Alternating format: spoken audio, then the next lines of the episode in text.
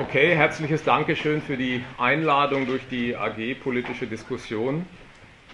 Für den Gegenstandpunkt Verlag will ich heute Abend ein paar Überlegungen vorstellen zum Thema Konsum, Konsumentenmacht.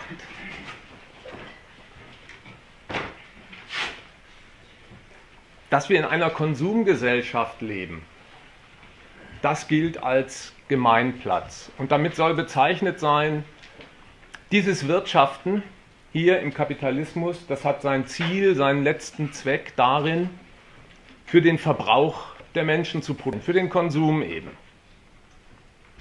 Das ist eigentlich die Prämisse, das ist die äh, Grundlage, von der alle ausgehen.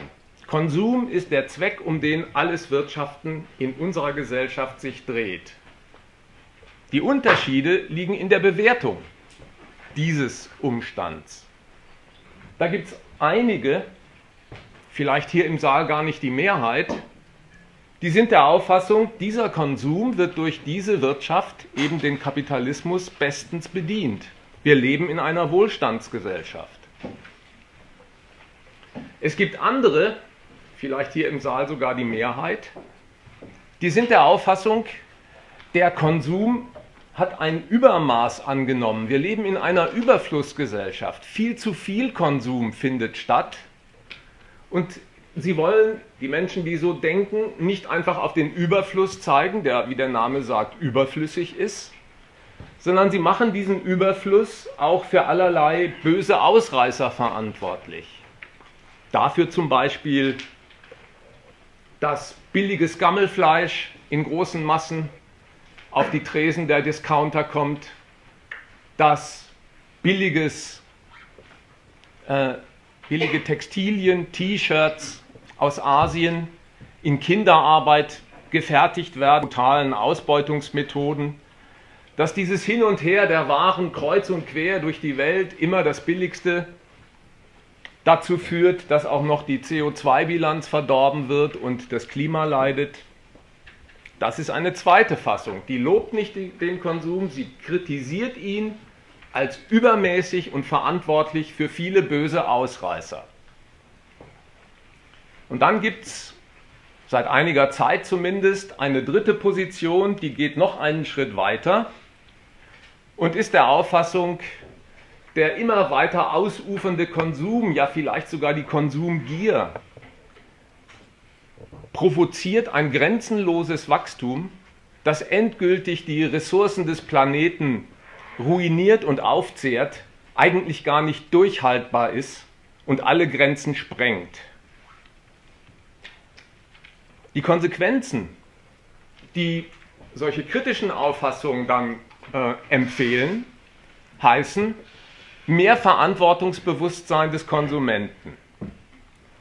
Da sagt die eine Fraktion, die die Überflussgesellschaft anprangert und die Ausreißer, von wegen Gammelfleisch und T-Shirts aus Kinderarbeit, man soll beim Einkaufen gefälligst Firmen mit gutem Leumund wählen, andere meiden, um so die Auswüchse zu bekämpfen. Und die andere, radikalere Position, die von den Grenzen des Wachstums redet, die immerfort überstrapaziert werden, durch diesen ausufernden Konsum. Die predigt einen Konsumverzicht und meint, man muss gegen künstliche Bedürfnisse, die ohnehin nur das Werk von Manipulation und Werbung sind, im Namen der wahren Bedürfnisnatur der Menschen zusammenstreichen. Das ist so ein Fächer, der sich findet zu dem Thema. Und alle gehen von einer Prämisse aus, die ich der Gegenstandpunkt Verlag, für den ich jetzt ein paar Argumente präsentiere, gar nicht so teilen.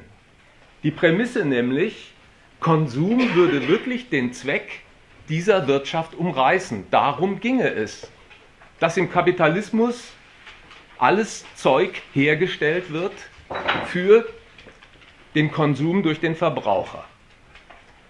Da sind Zweifel angebracht an der Auffassung. Ein Blick in die Gesellschaft zeigt, es gibt eine nicht kleine Abteilung von Arbeitslosen, die haben gar nicht so ohne weiteres Zugang zu Konsum, weil sie keine Einkommensquelle mehr haben. Und von diesen Leuten erfährt man in unserer Gesellschaft, die sind eine Last. Die sind eine Last und es hat viel Regierungstechnik und Beschlüsse gebraucht, um das Arbeitslosengeld auf Hartz IV umzustellen und die Kosten für diese Leute nach unten zu fahren. Das ist ein bemerkenswerter Umgang mit Menschen in dieser Gesellschaft des Konsums. Man sagt nämlich über die, zum Essen sind die zu viel, da sind sie nur eine Last. Aber zum Arbeiten sind sie auch zu viel. Sie können gar nicht einfach zu Werke gehen und das erarbeiten und schaffen, was sie verzehren. Sie werden einfach nicht gebraucht. Diese Leute und ähnliche, die trifft man dann auf den Straßen bei Demonstrationen oder bei gewerkschaftlichen äh, Aufmärschen mit Transparenten, auf denen steht, wir fordern Arbeit. Auch das wirft ein Schlaglicht auf die Sorte Wirtschaft, in der wir leben. Wir fordern Arbeit. Das Motiv, warum Leute das tun, das ist natürlich klar. Die haben kein Geld, weil sie keines verdienen können. Sie wollen eine Arbeit, um Geld zu verdienen. Das ist die banale Seite der Sache. Aber wo leben wir eigentlich? Wenn man Arbeit fordern muss. Denkt mal an euren privaten Bereich, daheim, an die Wohngemeinschaft. Man fordert nicht Arbeit. Wenn einem der Nutzen einer Arbeit einleuchtet, zum Beispiel der Rasen, der gemäht werden soll, dann greift man zum Rasenmäher und tut das. Da fordert man nicht Arbeit, sondern man verrichtet sie wegen des nützlichen Ergebnisses. Dass in dieser Gesellschaft Arbeit gefordert wird von Leuten, die nichts zu beißen haben, das verweist darauf, dass sie selbst gar nicht in der, im Besitz der Mittel sind, die man braucht, um als Arbeiter tätig zu werden. Alle Produktionsanlagen für die Herstellung von Lebensmitteln genauso wie für die Fabrikation von Produktionsmitteln sind im Besitz von Firmen, die damit ihr Geschäft machen, sodass sie überhaupt nicht zur Verfügung stehen für den, der Arbeit verrichten will, um Geld zu verdienen. Und die Bedingung, unter der er überhaupt in die Position kommt, Arbeit verrichten zu dürfen, die liegt gar nicht in seinem Bedarf. Den haben sie ja. Sie wollen ja arbeiten, aber man lässt sie nicht. Warum nicht? Weil das entscheidende Kriterium für das Stattfinden von Arbeit gar nicht der Arbeitsertrag und der Bedarf derer ist, die arbeiten, sondern der Gewinn, den Firmen aus den Arbeitenden herausschlagen. Nur wenn eine Arbeitskraft lohnt für den Unternehmensgewinn, wird sie eingestellt. Wenn nicht, dann nicht. Das ist ein Zeugnis dafür, dass Arbeit in dieser Welt nicht für diesen Zweck verrichtet wird. Dass die Menschen das für ihren Verbrauch, ihren Lebensunterhalt nötige erwirtschaften können. Eine dritte Phrase, die auch Gemeingut ist in unseren Breiten. Man hört immer wieder, vor allen Dingen im Vorweihnachtsgeschäft, dass der Konsum angekurbelt werden muss, damit wieder mehr Wachstum geht. Konsum ankurbeln für mehr Wachstum. Das stellt die Logik eines rationellen Verhältnisses von Einsatz und Ertrag vollständig auf den Kopf. Wer nämlich sagt, er will den Konsum ankurbeln, damit mehr Wachstum geht, der gibt zu.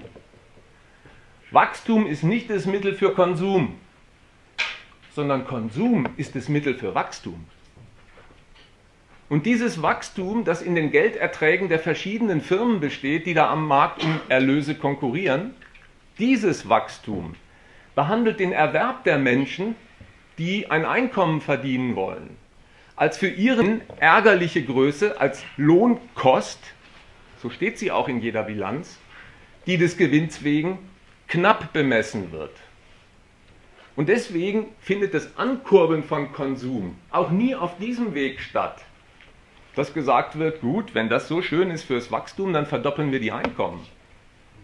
Genau das würde nämlich den entscheidenden Wachstumseffekt, dass die betrieblichen Gewinne wachsen, durchkreuzen. Also kommt man den Leuten lieber mit Seelenmassage und rät ihnen, nicht so viel Angst um Zukunft und Arbeitsplatz zu haben und mal auf Ersparnisse zurückzugreifen, die man im Alter vielleicht doch nicht mehr braucht, wenn man es so weit eh nicht bringt. Das soll sagen, Konsum spielt in dieser Wirtschaft eine Rolle. Ja? Er wird angesprochen als Wachstumsmotor. Es braucht ihn für die Realisierung, für, die, für den Verkauf der Ergebnisse der vielen schönen Waren. Er spielt eine Rolle. Aber welche? Seine Rolle ist die, Mittel im Verwertungsprozess der Kapitale zu sein und nicht der Zweck dieser Verwertung.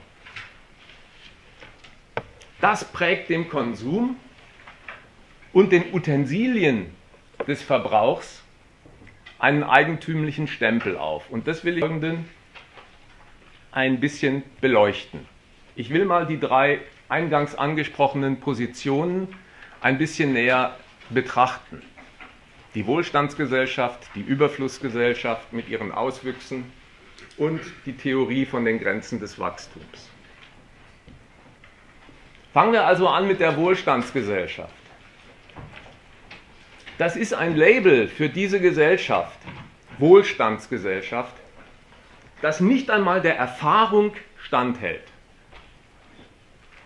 Die Erfahrung lehrt, man erfährt es aus Zeitungen, 10 Millionen Kinder sind arm, Hartz-IV-Empfänger. Das ermitteln nicht irgendwelche kommunismusverdächtigen Gruppen. Sowas äh, ermittelt der Paritätische Wohlfahrtsverband. In dieser Gesellschaft redet man von einem Armutsrisiko Kind. Ein Witz, das Kind ist eigentlich für nichts ein Risiko. Was das Kind zum Risiko macht, ist nicht das Kind, sondern die Einkommensquelle des Erzeugers. Der Lohn mag vielleicht ihn, vielleicht auch noch die Frau tragen, aber sobald ein dritter Esser dazukommt, wird die Sache riskant. Das wirft ein Licht auf die Erwerbsquelle. 30 Prozent aller Menschen leben hier in Deutschland in einem sogenannten Niedriglohnsektor. Es hat einen Kampf um Mindestlohn geben müssen, alles das sind jedermann zugängliche Informationen. Das sind einfach Tatsachen, da ist noch gar keine Theorie im Spiel. Es sind Tatsachen, die sich überhaupt nicht decken mit dem Etikett Wohlstandsgesellschaft. Die Menschen, die das machen und sagen, doch, doch, wir leben in einer Wohlstandsgesellschaft, ich bin mir da sicher, die haben eine Technik, eine geistige Technik, die auch ihnen zugänglichen, von mir zitierten Erfahrungen zu tilgen, für unbeachtlich zu erklären. Und die Technik, mit der das gemacht wird, ist eine geistige Übung primitiver Art. Man fingiert einen Vergleich mit Armut, Elend. Man vergleicht also zum Beispiel die Lage eines Arbeiters bei Daimler-Benz mit einem Flüchtling aus Schwarzafrika, der gerade äh, an Land geschwemmt wird, mit dem Elend der dritten Welt, das auf der Flucht ist, weil die Menschen keine Überlebensmittel finden in den Gebieten, wo sie wohnen. Das ist ein Verfahren, ein Vergleich, das den Namen Vergleich gar nicht wirklich verdient. Es besteht eigentlich nur darin, den Bezugspunkt für den Vergleich so zu wählen, dass das gewünschte Ergebnis herauskommt. Man sucht sich zu seiner Lage eine schlechtere Lage, setzt die ins Verhältnis und schon steht man gut da.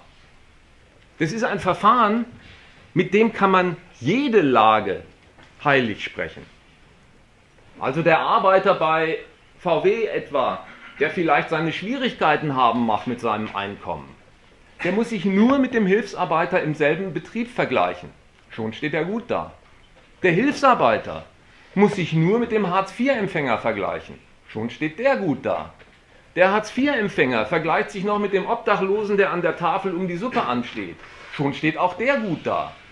Und der Obdachlose vergleicht sich noch mit dem Elend der dritten Welt, hat ja auch eine Tafel, vielleicht sogar eine Bleibe. Und schon steht auch der gut da. Man merkt, diese absteigende Reihe, die ist aus der Beweisabsicht geboren. Man könnte nämlich mit demselben Recht nach derselben Logik auch eine aufsteigende Reihe durchdeklinieren.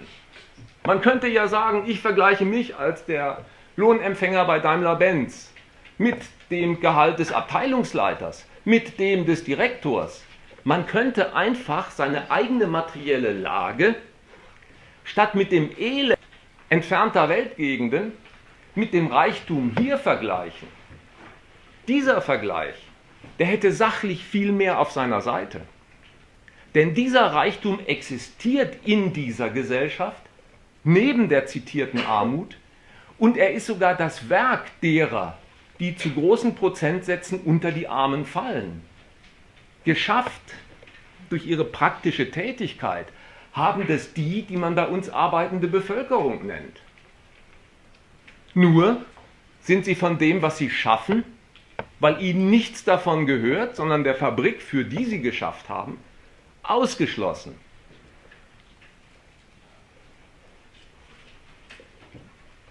Das ist die Wohlstandsgesellschaft. Durch diese geistige Technik als Label, als Etikett für die Wohlfahrt hierzulande haltbar gemacht. Jetzt zur Überflussgesellschaft. Es gibt durchaus Kritiker des Konsums. Vielleicht sind sie heute zahlreicher sogar als die, die den ganzen Laden einfach als Wohlstandsgesellschaft loben. Es gibt Kritiker des Konsums, die aber nicht an der Schäbigkeit des Konsums Anstoß nehmen, sondern an einem zu viel. Deswegen sagen sie ja Überflussgesellschaft. Und die Leute, die so denken, die schaffen das, dieses Ergebnis mit genau derselben primitiven Technik zu erzeugen, wie das die Theoretiker der Wohlstandsgesellschaft tun. Der Verfechter der Wohlstandsgesellschaft schaut auf das Flüchtlingselend oder das Elend der dritten Welt, um zu sagen, daran sieht man, wie gut es uns geht. Und der Theoretiker der Überflussgesellschaft zeigt auf dasselbe Elend und sagt, daran sieht man, dass es uns viel zu gut geht. Überleben geht doch auch mit viel weniger. So, jetzt hat man These und Antithese im Raum. Und die Entscheidung, was davon wohl die zutreffende Lesart ist, die ist nicht in irgendwelchen philosophischen Seminaren zustande gekommen. Da hat die Position, wir leben in einer Überflussgesellschaft, die Menschen haben eigentlich zu viel Konsum in ihrer Hütte. Die hat nicht deswegen obsiegt, weil sie so furchtbar viel Überzeugendes für sich hätte. Dieser theoretisch angestellte Vergleich zwischen dem Lebensstandard hier und sagen wir dem armen Haus in Osteuropa, in Mazedonien, in Albanien, in Bulgarien, Rumänien. Dieser Vergleich der Lebenslagen, der wird ja nicht einfach nur geistig von den Menschen angestellt, sondern der ist zunächst einmal praktisch angestellt worden. Sie sind verglichen worden, und zwar im globalisierten Kapitalismus von Unternehmen. Von Unternehmen, VW, Nokia, die längst nicht mehr auf diesem Boden, also in Zentraleuropa, aus Arbeitern ihr Kapital schlagen, sondern die durch die Öffnung der Grenzen mobil geworden sind, ihre Fabrikanlagen, ihre Investitionssummen auch noch in den letzten Winkel nach Osteuropa schleppen. Und jetzt können Sie die Menschen vergleichen in ihren Lebenslagen und Sie übermitteln ihnen diese Botschaft. Ihr in Deutschland Nokia zum Beispiel sagt, ihr in Bochum. Ihr seid einfach zu teuer gemessen an dem, was in Bulgarien ein Arbeitnehmer bekommt, der unsere Handys zusammenlötet. Da findet gar nicht der Vergleich der Lebenslagen durch die Menschen statt, sondern sie unterliegen einem Vergleich, der praktisch mit ihnen angestellt wird und ihnen sagt, euer Lebensstandard ist der schiere Überfluss gemessen dem, was wir für die armen Schlucker in Osteuropa zahlen, die für uns dieselben Produkte an denselben Maschinen fertigen. Also heißt der Beschluss, da gibt es viel Überflüssiges abzubauen. Und diesen Anspruch, den haben viele Menschen sich zu Herzen genommen. die begleiten das mit dem Seufzer, ja das stimmt. Vieles braucht man auch wirklich nicht. Braucht man wirklich jedes Jahr einen Urlaub? Braucht man wirklich unbedingt das Auto? Und an diesem äh, Seufzer ist der Maßstab bemerkenswert. Dieses Brauchen ist der armselige Maßstab der puren Notwendigkeit des Zurechtkommens.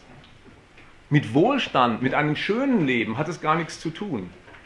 Es ist das sich verpflichten lassen auf den puren Maßstab der Notwendigkeit des Brauchens in einer Welt, in der es einen wahren Reichtum im Überfluss gibt, nur nicht zugänglich und erschwinglich für das Gros derer, deren Einkommen durch eben die Betriebe definiert wird, die den wahren Reichtum verkaufen wollen. Überflussgesellschaft. Die Kritiker, von denen ich eingangs sprach, die sind nicht nur der Auffassung, dass es dieser Überfluss ist, sondern die sind auch der Auffassung, dass der der Grund für viele Bösartigkeiten ist, die man am Markt wirklich entdecken kann. Dass billiges Gammelfleisch in großen Mengen verkauft wird, das haben die nicht erfinden müssen. Sie haben recht, das passiert. Und von Zeit zu Zeit wird es ja auch aufgedeckt. Einer der größeren Skandale war der BSE-Skandal. Aber die vergammelten Dönerspieße, die eingefrorenen, sind ja auch noch erinnerlich. Und die Salmonellen im Huhn auch. Und das muss ich nicht alles in Erinnerung rufen. Das weiß jeder. Sie haben recht, das gibt es. Sie haben auch recht, wenn Sie sagen, das ist so, dass Nike für wenige Cent am Tag Fußbälle in Bangladesch von Fünfjährigen, Sechsjährigen zusammennähen lässt. Da gibt es so bettelarme Menschen, die kann man für ein paar Cent dazu gewinnen, Fußbälle zu nähen, die Nike für 60 Euro verkauft. Das stimmt. Warum ist das so? Die Kritiker, die der Auffassung sind, das ist die Frucht der Überflussgesellschaft, die haben sich zum Beispiel auf das Gammelfleisch den Reim gemacht, ja, man muss sich doch nicht wundern. Wenn ein für 5 Euro ein Kilo Schweinefleisch kaufen will, dann ist ja wohl klar, dass der Gammelfleisch bestellt hat. Das lässt sich doch gar nicht anders herstellen. Das ist so ein Nachvollzug dessen, was wirklich passiert im Gestus der Selbstbezichtigung. Und an dieser Reflexion ist alles verkehrt, weil sie Ursache und Wirkung auf den Kopf stellt. Was ist denn die Ursache dafür, dass große Mastbetriebe kranke Lämmer zu Tiermehl verarbeiten und als Tierfutter weiterreichen? Das ist eine betriebliche Kalkulation. Die kranken Lämmer, die müssen nicht entsorgt werden, das sind Exkremente der Produktion, das würde Entsorgungskosten machen. Sie werden zu Tierfutter zermahlen und verkauft billiger verkauft als die herkömmlichen Maststoffe, sodass einerseits der Verwerter einen Gewinn macht, Verdorbenes wird zu Geld gemacht und der Mastbetrieb macht seinerseits einen Akt der Kostensenkung damit. Es kommt ihnen billiger, solches Tiermehl zu verfüttern, statt die üblichen Maststoffe. Es ist eine ganz normale betriebliche Gewinnkalkulation die einen Verkaufspreis am Markt den auch abstimmt auf die zahlungsfähige Nachfrage, die man dort erwerben kann, und die Kosten für sein Angebot zu mindern sucht, um mit einem Abschlag beim Verkaufspreis möglichst viele Anteile des Marktes auf sich zu ziehen. Eine ganz normale Kostenrechnung findet da statt, wie in jedem Betrieb. Das ist die Ursache für das Gammelfleisch. Die Wirkung davon ist, dass jetzt ein Konsument im Metzgerladen ansteht und für 5 Euro das Kilo dieses Fleisch erwirbt. Das ist die Folge. Aber das ist nicht der Grund für die Operation, dass der Mastbetrieb verdorbenes Futter verwertet. Wäre es übrigens wirklich so, wie dieser äh, Stoßseufzer nahelegen will, ja, Wundert euch mal nicht, wer für 5 Euro ein Kilo Schweinefleisch will, der hat doch Gammelfleisch in Auftrag gegeben.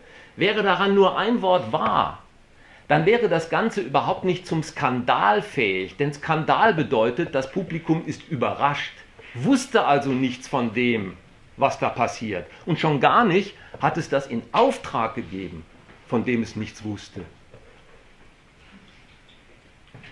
So wird aber gedacht und damit wird sehr grundsätzlich, nicht bloß an diesem jetzt von mir herangezogenen prominenten Beispiel, die Auffassung vertreten,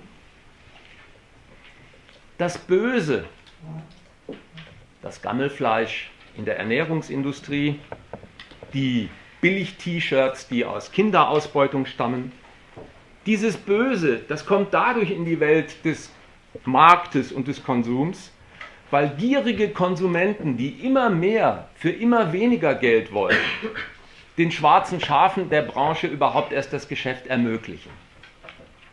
Und mit dieser grundsätzlichen Überlegung ist auch klar, wer genau da am Pranger steht. Die, die immer schon mehr wollen, als sie eigentlich bezahlen können, das sind ausgerechnet die kleinen Leute mit dem schmalen Einkommen. Ja, die Studienratsgattinnen und die Chirurgen, die haben dieses Problem nicht, dass sie unbedingt diese Produkte nachfragen müssen. Aber das Gros einer arbeitnehmenden Bevölkerung muss mit einem Budget wirtschaften, das von Unternehmungen, die diese Gammelware produzieren, so definiert worden ist, dass es für die Menschen Probleme aufwirft, damit ihren, ihr Leben zu bestreiten. Diese Auffassung, da wird immer mehr Zeug nachgefragt. Von den Massen.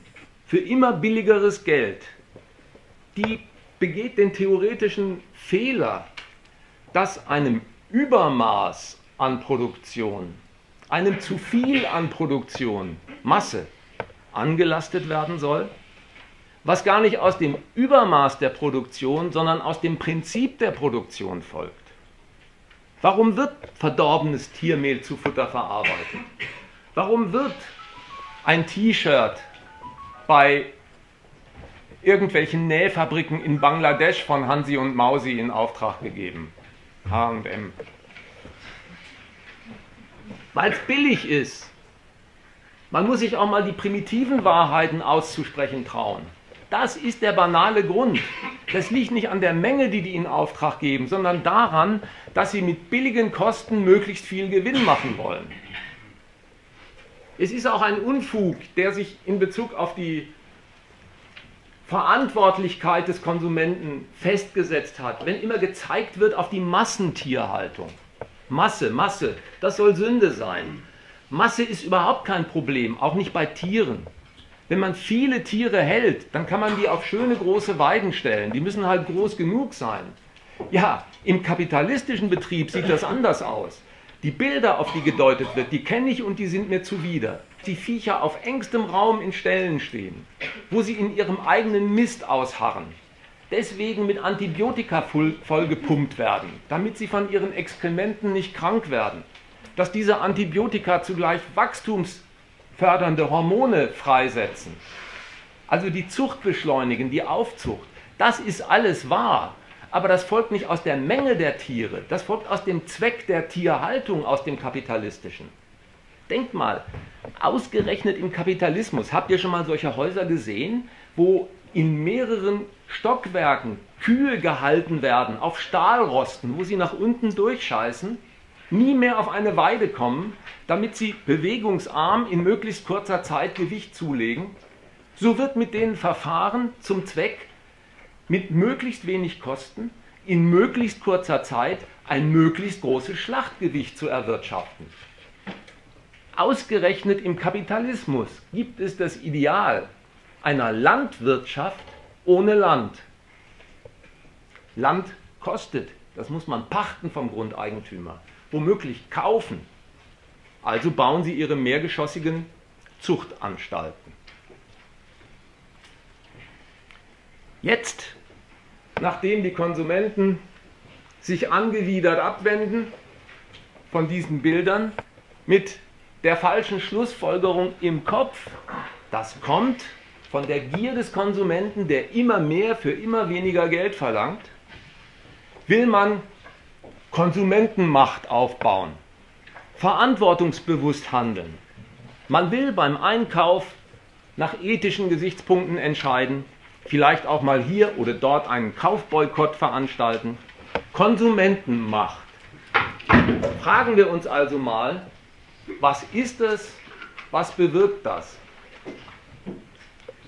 Zum Begriff Konsumentenmacht.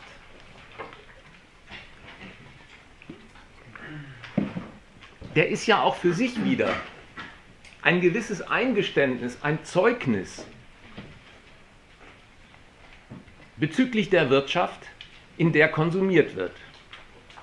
Wer nämlich sagt, wir müssen sowas organisieren wie Konsumentenmacht, um das Böse abzuwenden, der gibt zu, dass die kapitalistischen Betriebe nicht ein Dienst am Kunden sind, dass sie nicht zu dem Zweck produzieren, die Verbraucher und Konsumenten mit gediegenen Produkten zu versorgen.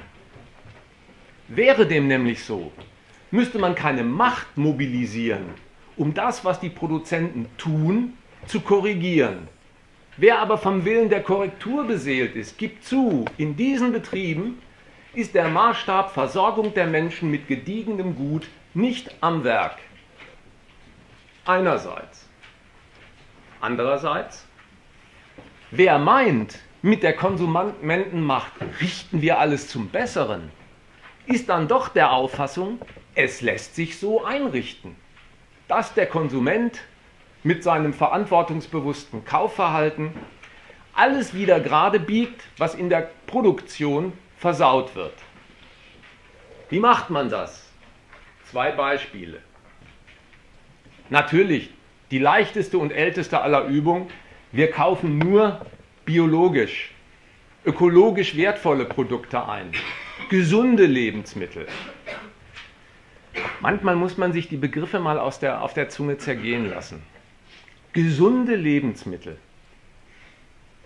Das ist eine Merkwürdigkeit des Kapitalismus, dass die Zuträglichkeit eines Lebensmittels für die Gesundheit, gesund soll es sein, eine zusätzliche Eigenschaft ist, die das Lebensmittel von Haus aus offenbar nicht an sich hat, sondern die man erwirken muss oder die man in bestimmten Sphären, Branchen aufsuchen muss, weil sie nicht übliche ist. Gesunde Ernährung soll es sein. Bio, nun gut, jeder kennt seine Stadtteile, in denen er lebt oder wo die anderen leben.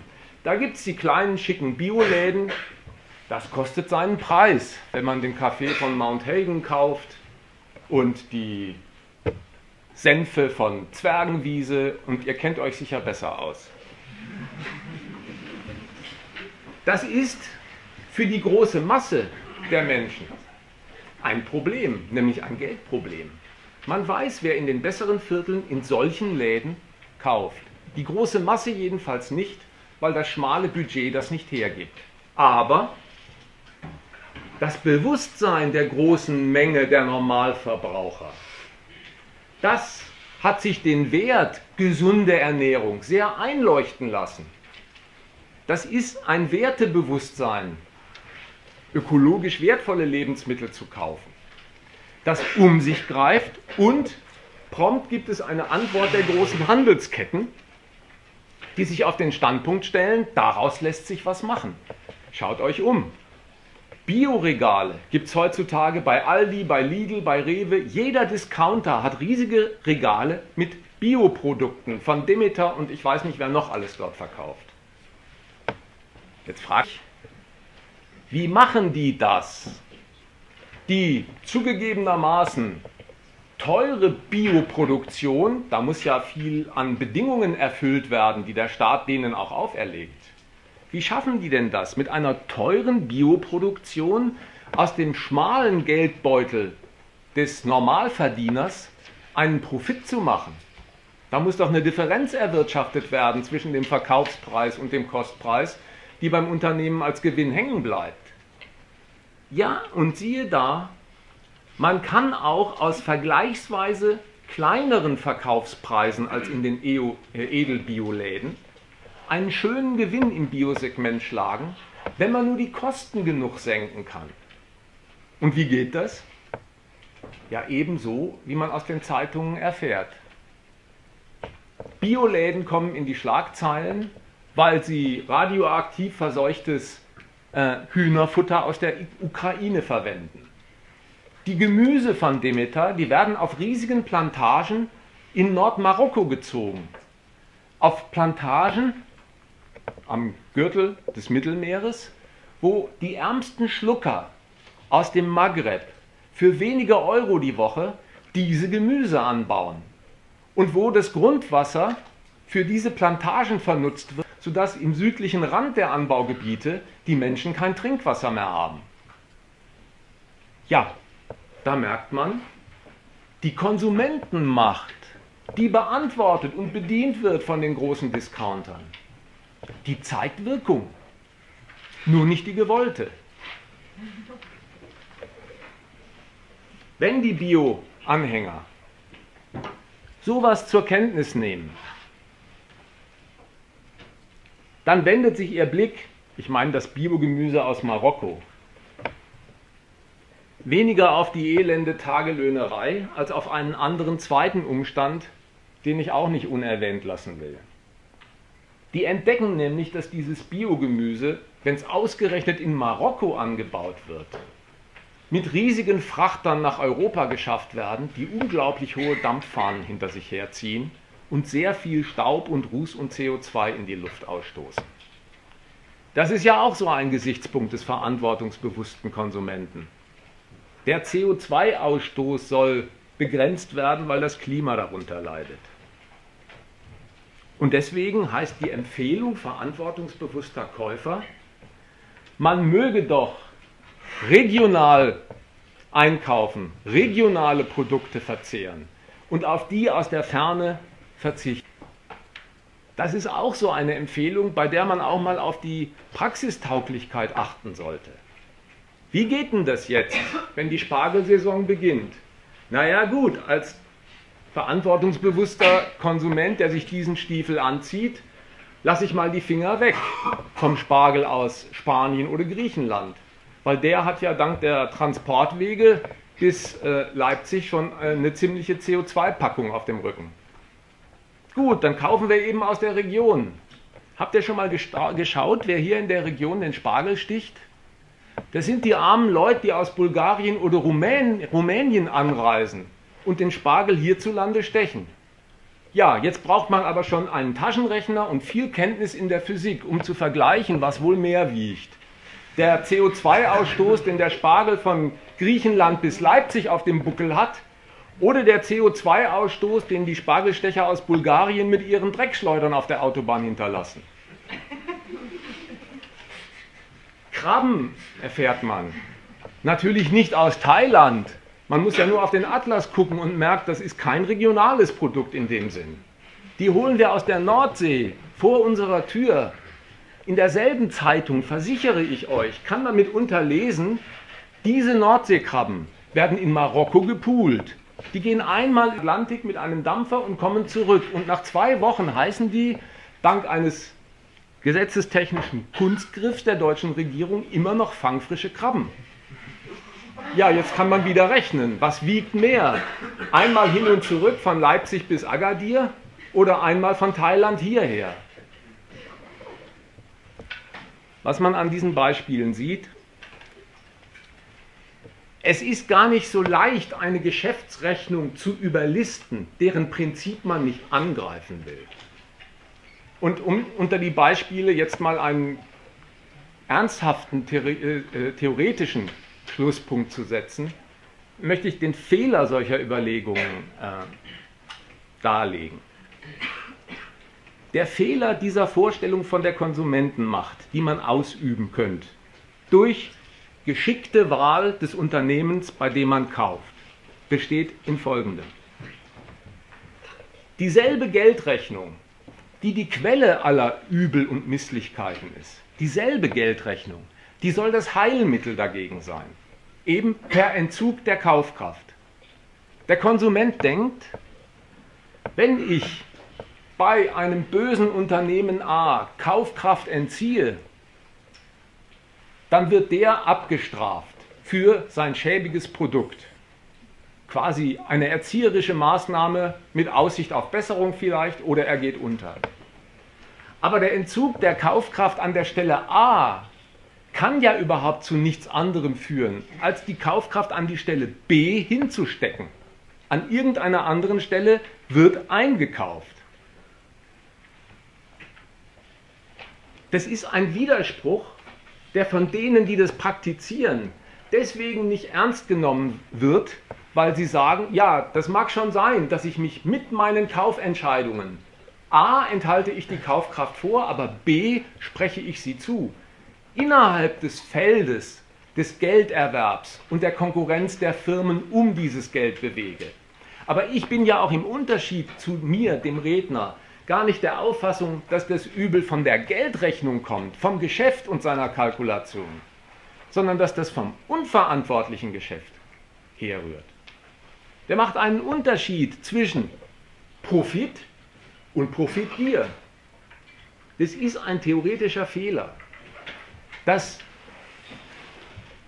die ökonomische Sache, um die es geht, der Profit und die Kalkulation, die die skizzierten Wirkungen nach sich zieht, als solche überhaupt nicht ernst genommen wird. Nicht der Profit wird als Grund ernst genommen, sondern die Stellung des Unternehmers zum Profit. Ist er gierig oder nicht? Das ist ein Fehler, weil in Profit der ganze Gegensatz zum Verbraucher wie zum Lohnempfänger fix und fertig vorliegt. Jede Mark weniger Lohn ist eine Mark mehr Gewinn. Jeder Euro weniger an Kost ist ein Euro mehr Einnahme, Gewinn beim Verkaufspreis. Dieser Gegensatz liegt mit diesem Begriff, dass der Überschuss das Unternehmensziel ist, fix und fertig vor. Dazu braucht es nicht eine extra schäbige Stellung noch dazu. Weil es so ist, wie ich sage, sind ja auch die verantwortungsbewussten Konsumenten immer und immer öfter enttäuscht. Die geben ja bekannt oder nehmen zumindest zur Kenntnis, dass auch die Biobetriebe nach dieser Geldrechnung es schaffen, Dioxin im Hühnerei zu verbergen. Wer mit einem komplizierten PC-Verfahren umgestellt hat auf grünen Strom, der erfährt dann schon irgendwann in der Zeitung, dass Yellow den Atomstrom aus Belgien unter seinen grünen Strom mischt. Letzte Bemerkung. Warum die Biosphäre ein Nischengeschäft ist und ein Nischengeschäft bleibt. Jedenfalls, wenn es nach den Prinzipien dieser Produktionsweise im Kapitalismus und nach dem Willen des Gesetzgebers zugeht. Die Bundesregierung, die legt Ziele fest. Und da gibt es ein Ziel in Bezug auf die ökologische Landwirtschaft, das sagt, angestrebt wird, 5% der landwirtschaftlichen Fläche sollen mit Bioanbau bearbeitet werden. 5%. Eine naive erste Frage wäre, wenn Bio so gesund ist, warum denn dann nur 5%? Warum denn nicht 100%? Dass die diese Unterscheidung machen und kennen, das rührt daher, dass sie darum wissen, an diesem Standort Deutschland ist für die Konkurrenzfähigkeit der Unternehmungen ein billiger Lohn, der viel Leistung mit sich bringt, das Mittel der Wahl. Und die Billigkeit des Lohns der großen Massen, die in der Industriearbeit unterwegs sind und ausgenutzt werden, der gibt einfach nicht her, was eine echte Bioproduktion an Preis verlangen muss, um auf ihre Kosten noch den entsprechenden Gewinn einzufahren. Auch das ein Eingeständnis, dass sich mit einem normalen Lohnarbeitereinkommen dieser Aufwand für eine besser gestellte Art von Ernährung einfach nicht verträgt. Was leistet also unter dem Strich die Sache mit der Konsumentenmacht? Ich meine objektiv nichts, weil alle Geldrechnungen, die die zu Recht angeprangerten sogenannten Ausreißer hervorbringt, in Kraft bleiben. Die bleiben in Kraft und damit auch die Schweinereien, die sie immer mal wieder als Skandale öffentlich hervorbringen. Subjektiv sind aber die Menschen, die sich dieser Konsumentenmacht anschließen, offenbar gut bedient. Sie denken sich, ich habe jedenfalls alles in meiner Verantwortung Stehende getan, um die Sache zum Besseren zu wenden. Und wenn man so denkt, dann hat man leider für alles, was jetzt im Gefolge an weiteren Skandalen der kapitalistischen Lebensmittelindustrie aufs Tablett kommt, eine Theorie parat, die ist nicht angenehm. Denn wenn man der Auffassung ist, mit seinem verantwortungsbewussten Verhalten als Konsument hätte man es doch in der Hand, die Produktion auf genau das festzulegen, was dem Konsumenten frommt, dann bleibt eigentlich als Erklärung für immer weiter auftretende missliche Wirkung nur eines. Die Konsumenten benehmen sich immer noch daneben und legen die Verantwortung, die ich mir zu Herzen genommen habe, immer noch nicht an den, an den Tag und sind gierig und wollen zu viel für zu wenig Geld. Das ist eine Einstellung, die halte ich nicht nur theoretisch für verkehrt, sie macht einen Menschen auch nicht unbedingt sympathischer, auch wenn man damit sehr alt werden kann. Man hat sich das falsche Objekt für seine Bezichtigung ausgesucht. Das war der Punkt 2. Jetzt gibt es noch eine dritte Fraktion. Vielleicht reiße ich sie noch kurz an, damit wir in die Diskussion kommen. Die Theorien über die Grenzen des Wachstums, die mittlerweile als Postwachstumsökonomie durch manche Unis geistern. Der Gedanke ist, da wollen Leute den immer weiter um sich greifenden Konsum, das dadurch vorangetriebene Wachstum ad absurdum führen. Mit dem Gedanken, das geht gar nicht. Der ausufernde Konsum, der grenzenloses Wachstum ernötigt, der ist gar nicht durchhaltbar, weil es Grenzen des Wachstums gibt. Der Planet ist endlich, die Ressourcen auf ihm begrenzt. Nehmen wir mal die Vorstellung für ein paar Minuten ernst. Die Vorstellung von der Endlichkeit des Planeten als Wachstumsschranke. Dann soll damit gesagt sein, wenn der Planet mit seinen Ressourcen begrenzt ist, dann ist der Konsum der Menschen ein fortschreitendes, immer weitergehendes Aufzehren dieser Ressourcen. Und das kommt notwendig früher oder später an sein Ende. Deswegen müssen wir Bremsen einbauen.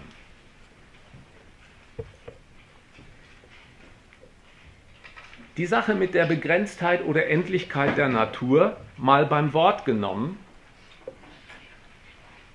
der wäre zu sagen, auf bestimmte Teile belebter wie unbelebter Natur trifft das Argument der Begrenztheit gar nicht zu.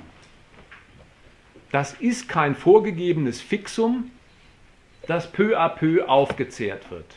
Bäume, Tiere, die kann man verarbeiten, aber sie wachsen nach. Sonnen- oder Windenergie ist unbegrenzt vorhanden. Es sei denn, das Sonnensystem kollabiert, aber dann ist auch jede Diskussion hinfällig. Zum Zweiten leugnet diese Vorstellung von diesem fixen Vorrat an Ressourcen, der peu à peu aufgebraucht wird, dass Wirtschaften gar nicht einfach im Aufzehren von Vorhandenem, sondern unter Verwendung von Vorhandenem in der Hervorbringung von neuem Reichtum besteht. Da wird Produktion von Reichtum vorangebracht. Agrarchemie lässt mehr wachsen, als zuvor gewachsen ist. Forstwirtschaft bringt mehr Wald hervor, als der auf sich gestellt als Wachstumseffekt nach sich zöge. Dann gibt es eine dritte Abteilung, bei der muss man einräumen, da stimmt die Vorstellung vom begrenzten Reservoir bei seltenen Erden oder beim Erdöl.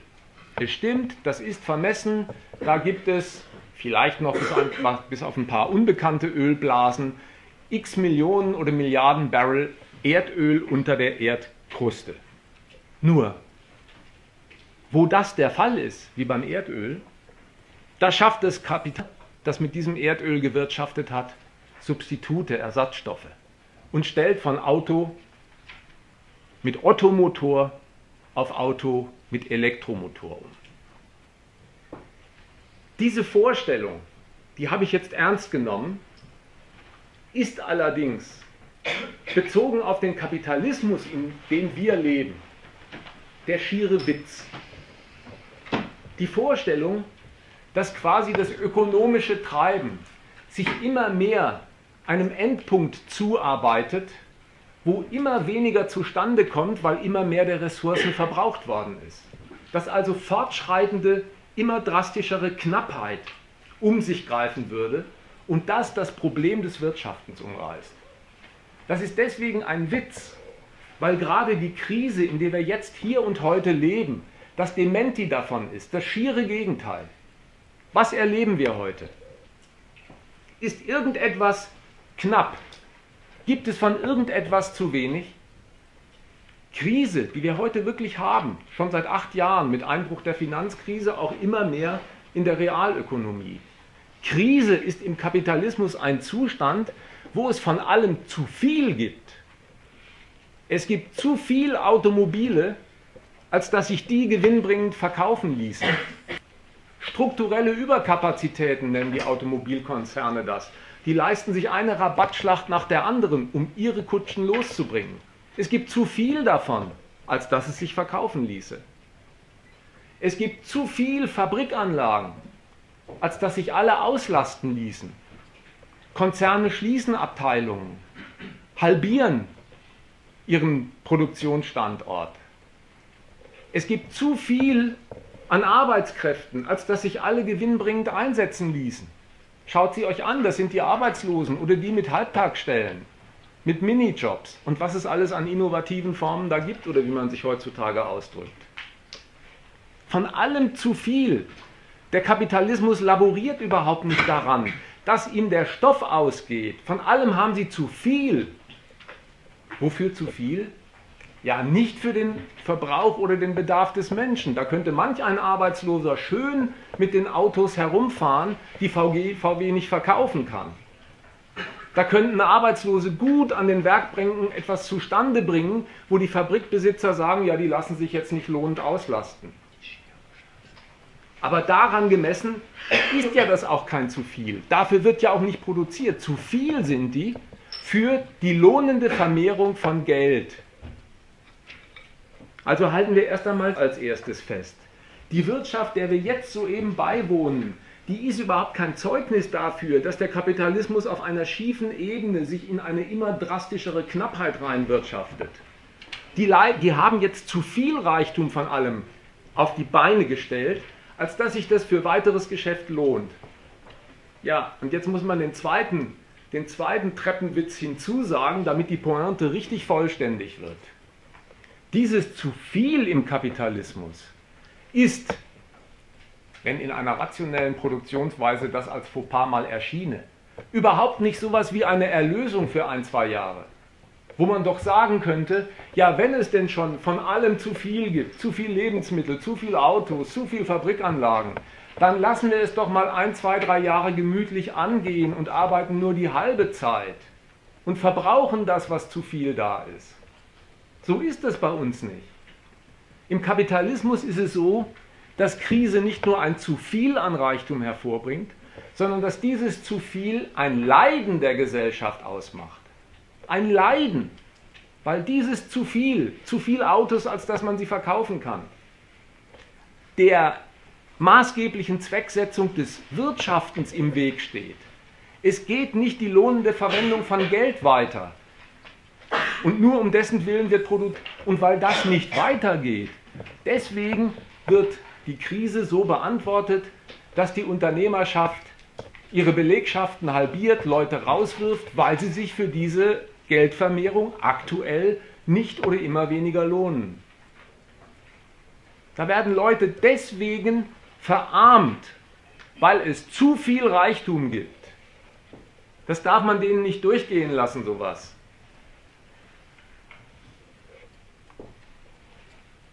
Die Postwachstumsökonomen, jetzt mache ich meine Klammer wieder zu, die denken ganz anders weiter. Die glauben, die behaupten, Kapitalismus sei der immer weitergehende Verbrauch durch gierige Konsumenten von endlichen und begrenzten Ressourcen und das kann so nicht weitergehen. Und das soll auch so nicht weitergehen, sagen sie.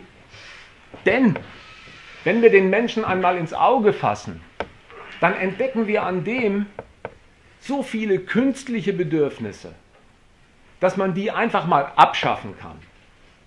Die gehen auf Leute los und sagen, ja, wenn ich mir die Verbraucher angucke, ein paar natürliche Bedürfnisse mag es geben, aber das meiste, was ich da entdecke, das ist doch künstlich. Und das wird gestrichen. Die gehen nicht der Produktionsweise, sondern die wollen den Leuten ans Leder. Mit dem Argument, künstliche Bedürfnisse seien verzichtbar. Was ist ein künstliches Bedürfnis? Was ist ein natürliches Bedürfnis? Versucht mal die Probe aufs Exempel zu machen. Ist ein Smartphone ein künstlicheres Bedürfnis als die Buschtrommel? Ist ein Flugzeug ein künstlicheres Bedürfnis als das nach einer Postkutsche? Ich wähle solche Beispiele, wo ein historischer Zeitraum dazwischen liegt, weil das deren Denkungsart ist. Das eine wie das andere erfüllt ein Bedürfnis. Aber man soll denken, das, was quasi das Ausgängliche, historisch Frühere ist, das ist näher an der Natur. Keins von denen ist Natur, sondern die Bedienung eines Interesses. Im Kapitalismus ein schlecht bedientes Interesse. Interessen, Bedürfnisse haben diese Eigenschaft gar nicht, dass man sie der Natur oder der Kunst zuschlagen kann. Das sind vom Menschen gewählte Willensinhalte, die er sich durch die Herstellung von Nützlichem erfüllt. Und das ist selbst da so, wo wirklich ein Stück Natur den Menschen antreibt zu einem Bedürfnis. Der Hungertrieb zum Beispiel, der ist wirklich in der Natur Menschen vorfindlich. Den hat er nicht erfunden, den hat er einfach. Aber den in sein Bewusstsein aufzunehmen und zu sagen, gut, dafür will ich jetzt Befriedigung schaffen. Dieser Akt, der verlässt ganz das Feld der Natur und beginnt die Stoffe aus der Natur zu verarbeiten und entweder bloß eine sättigende Mahlzeit oder wie ein Sternekoch eine schmackhafte Mahlzeit zuzubereiten. Sachlich existiert die Unterschiede und die Unterschiedlichkeit zwischen künstlichem und natürlichem Bedürfnis gar nicht. Die folgt nur aus dem Willen zu einer moralischen Selektion am Bedürfnis, um zu sagen, das, was wir den Menschen als Bedürfnisverzicht abverlangen, das verlangen wir ihnen ab im Namen ihrer natürlichen Bedürfnisse.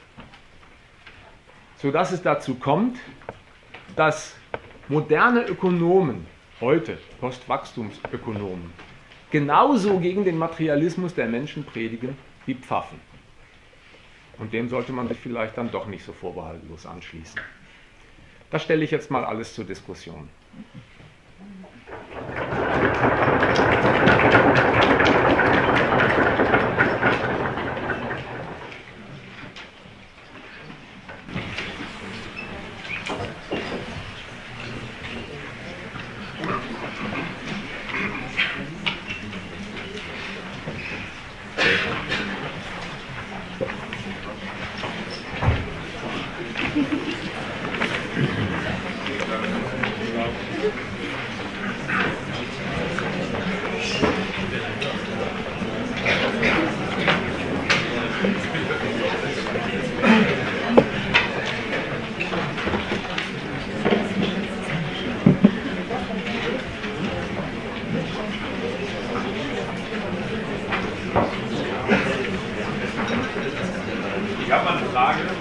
Bitte.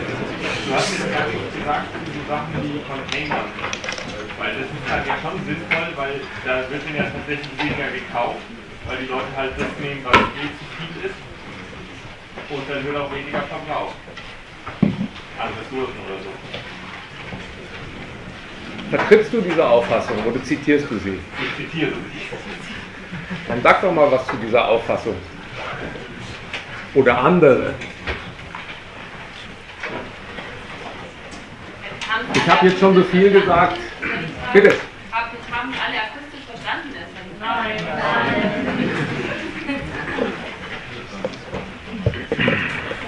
Es gibt die Auffassung, dass Containern sinnvoll sei, weil dann tatsächlich ähm, quasi Dinge, die eh äh, auf der Welt sind, halt konsumiert werden, anstatt dass man was Neues kauft, was extra produziert werden muss und dann Ressourcen vergeudet.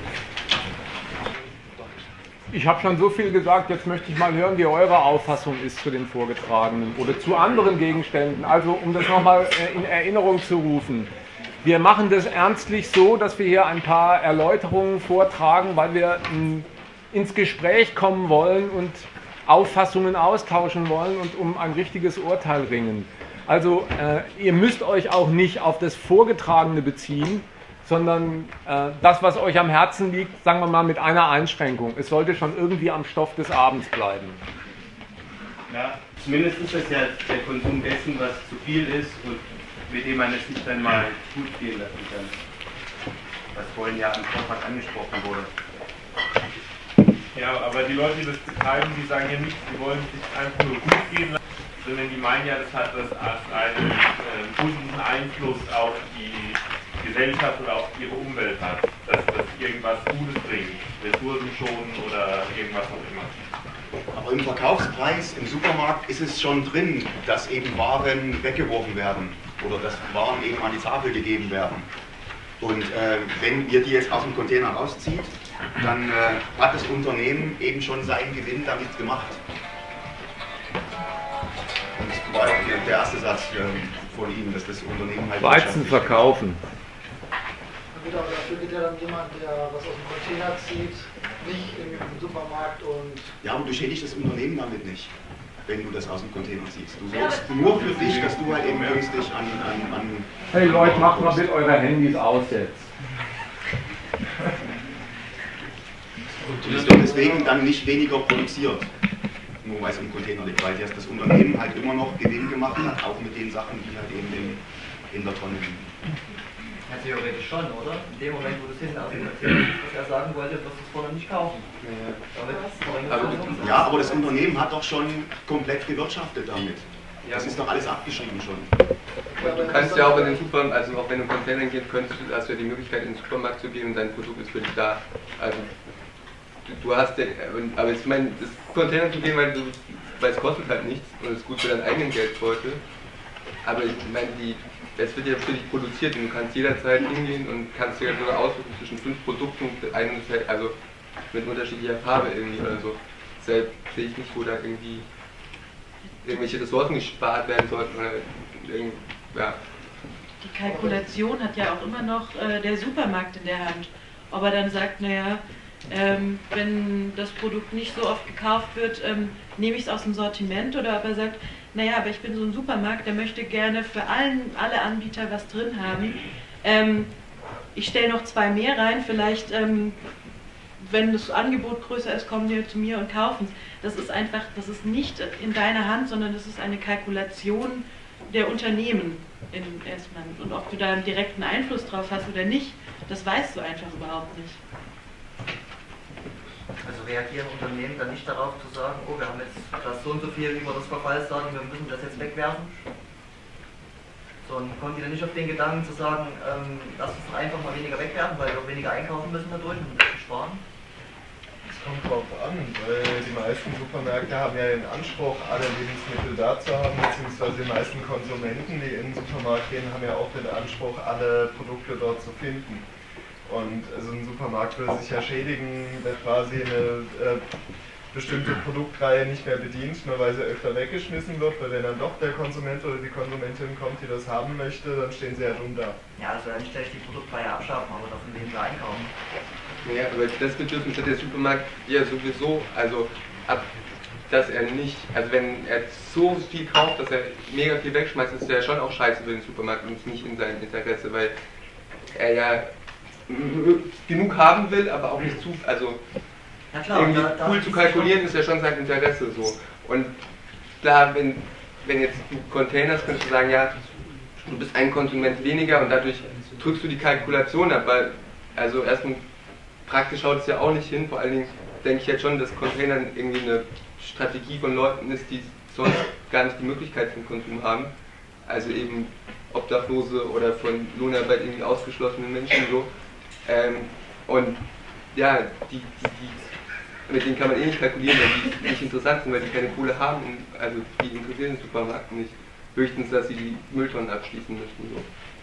Ja, und das ist halt der Witz, weil du hast ja gar nicht in der Hand, was, was der Supermarkt sich jetzt denkt, wenn die Leute die Sachen aus dem Müll ziehen, statt sie zu kaufen. So, entweder er verkauft die Sachen dann halt nach dem Verfallsdatum für einen halben Preis oder ähm, sperrt halt einfach die Mülltonnen äh, ab, damit die Leute es halt lieber kaufen, statt es halt hinten rausziehen. So. Ja, was, was, was dabei noch ein bisschen hinten runterfällt, wenn einer auftritt und sagt, ich spare meine Kohle lieber und gehe halt hinter den Laden und hole mir das Zeugs aus der Mülltonne, ja, kann man ja erstmal nicht sagen, wenn der mit einem Anspruch rangeht, damit verändere ich was, ja. Das ist schon eine Verrücktheit. Gerade aus der Mülltonne der Produktionsweise ja, zieht man sich sein Zeugs und will damit die Produktionsweise verändern. Ein, absurdi, ein absurder Widerspruch. Wie soll das denn funktionieren? Aus dem Abfall, was hinten runterfällt bei dem Produzieren, will man dadurch die Produktion verändern. Weil man es noch gebrauchen kann. Aber ich denke, die Idee ist ja, dass äh, einfach alles, also ich meine, wenn man jetzt einfach nur mal ein paar Leute Sachen aus dem Müll holen, dann verändert das vielleicht noch nicht so viel.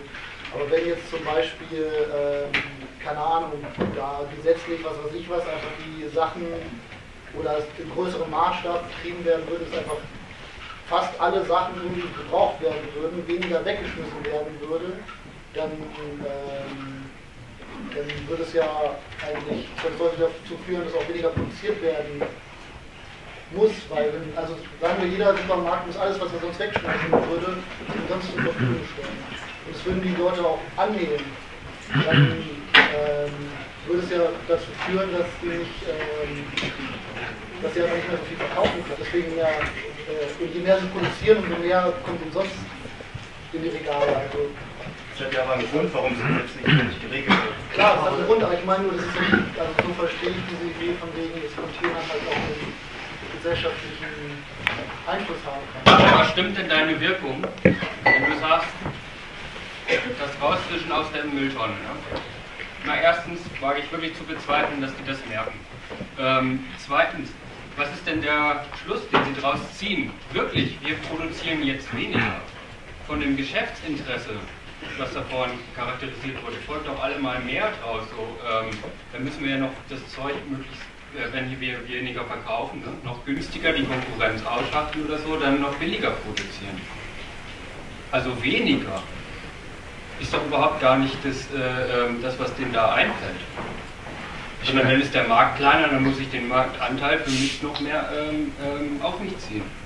Also neben den ganzen Kosten äh, von Containerkosteneinsparung natürlich jetzt Containern auch eine öffentlichkeitswirksame Wirkung einfach. Ne? Das hat darauf hingewiesen wird, dass halt Lebensmittel weggeschmissen werden, die halt im Überfluss, also dass eine Überproduktion stattfindet. Ne? Das ist eigentlich auch eine wichtige Sache. Also es ist auch jetzt öffentlich-rechtliche Fernsehsender zumindest darüber halt berichten und Dokus darüber drehen, wenn Leute Container gehen. Auch in welchen Mengen dort Sachen anfallen. Jetzt sind wir doch gerade dabei zu reden, ob es dann äh, eine, ein, einen Sinn macht, das tatsächlich zu tun. Und wenn du dann sagst, es hat eine öffentlichkeitswirksame ähm, ähm, Sache, da ist ja, also wenn es keinen Sinn hat, ne, dann muss man es auch nicht öffentlich machen. Da unterstellst du in der ganzen Sache, dass das wichtig ist, das an die Öffentlichkeit zu bringen, dass es sinnhaft ist.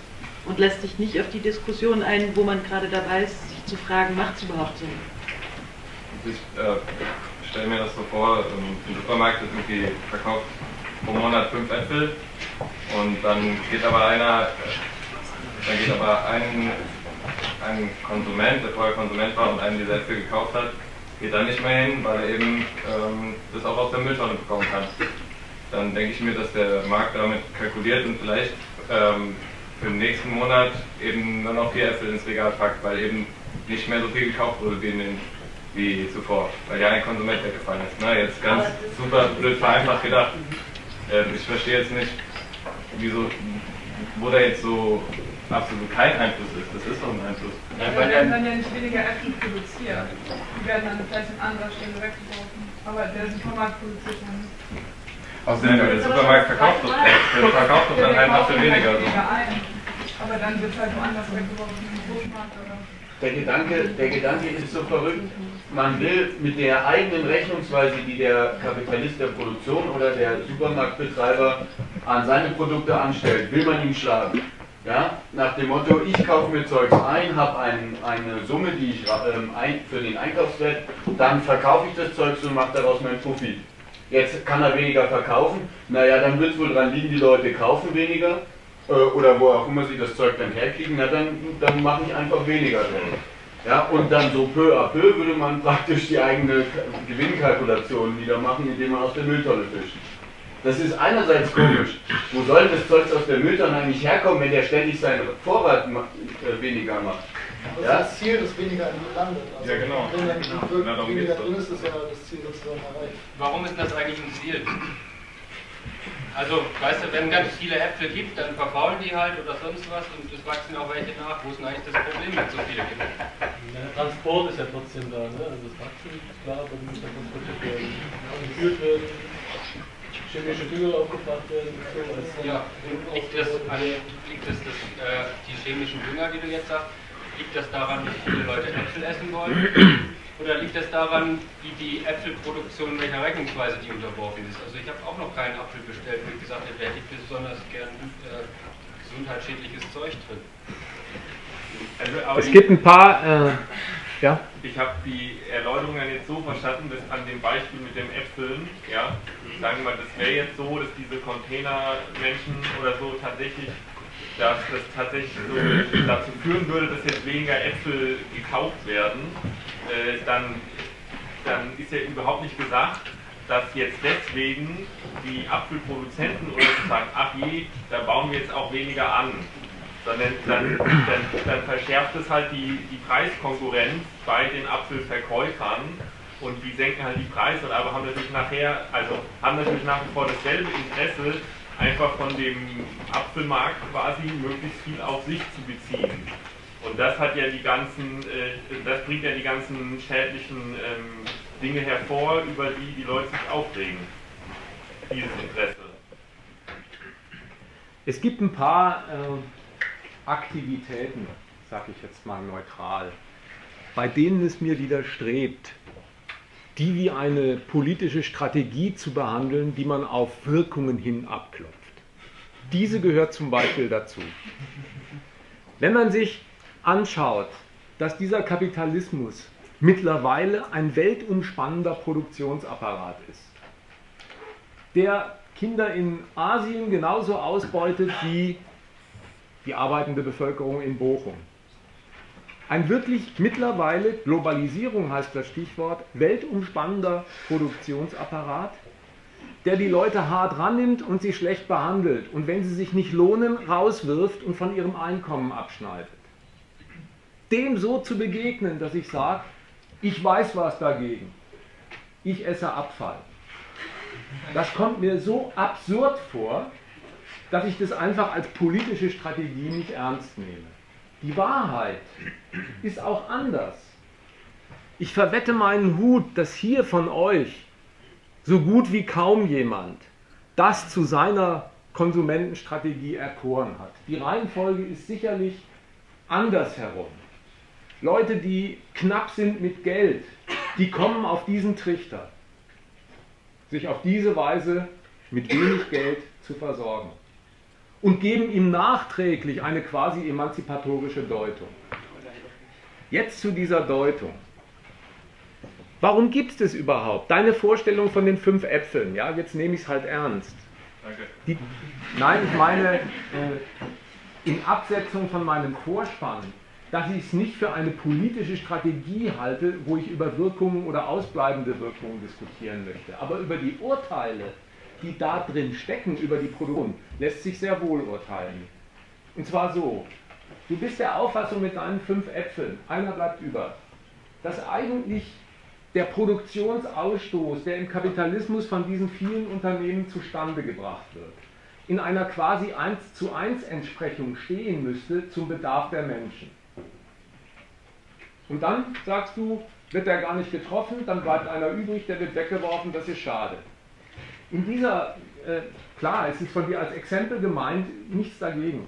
In dieser Vorstellung denkt man, wie wenn Planwirtschaft das leitende Motiv dieser Konkurrenzwirtschaft wäre. Es müsste in dem Nebeneinander der Betriebe, im Ergebnis jedenfalls, eine Entsprechung des Produktenbergs zu den Köpfen und ihrem Verbrauch zustande kommen, der dann immer wieder verfehlt wird. Das stimmt nicht. Die produzieren zwar alle diese Unternehmen für den Markt, aber nicht mit Rücksicht auf den Markt. Die produzieren so viel sie können mit ihren Produktionsapparaten und wollen die Kaufkraft des Marktes auf sich ziehen. Ob sie das schaffen, hängt daran, ob sie Konkurrenten ausstechen, die dasselbe Produkt feilbieten. Wenn sie den Preis absenken, um Marktanteile zu gewinnen, müssen sie schauen, dass sie nicht auf Gewinn verzichten und mehr Leistung aus ihrer Belegschaft rausholen oder weniger Lohn, sodass ihre Stückkosten senken. Dann ist das Ergebnis, ein Markt wird beliefert wo immer an einer Stelle zu viel, an anderer zu wenig ist, weil es um die Konkurrenz des Gelderwerbs geht und nicht um die Bedienung des Bedarfs. Jetzt zu dem Container. Warum landet denn so viel Zeug im Container? Das ist nicht, wie du meinst oder andere, Überproduktion. Da würde man den Maßstab anlegen, es müsste für den Verbrauch genau, passgenau stimmen. So kalkuliert kein Unternehmer, darauf rechnet er auch gar nicht. Kein Bäcker oder Automobilfabrikant zählt vorher nach, wer will ein Auto, hebt den Finger, so viel produziert. Warum ist es so, dass so viel im Container landet? Wenn eine Bäckerei gegen die Bäckereikette an der Ecke konkurriert, also in Kaufkraft wirkt, dann muss sie halt bis zum Abend ein komplettes Sortiment vorhalten. Da muss ein Schwarzbrot und ein Croissant und ein Baguette vorliegen, weil sonst der Kunde abdreht und sagt, da kaufe ich nicht mehr. Der hat, je näher man dem Abend zugeht, immer weniger Auswahl. Also hat er mehr im Regal. Ja, warum? Um die Konkurrenz zu entscheiden gegen seinen Nachbarn. Und wenn dann am Ende am Abend was übrig bleibt, dann fliegt es in den Container oder er verkauft es am nächsten Tag zum halben Preis.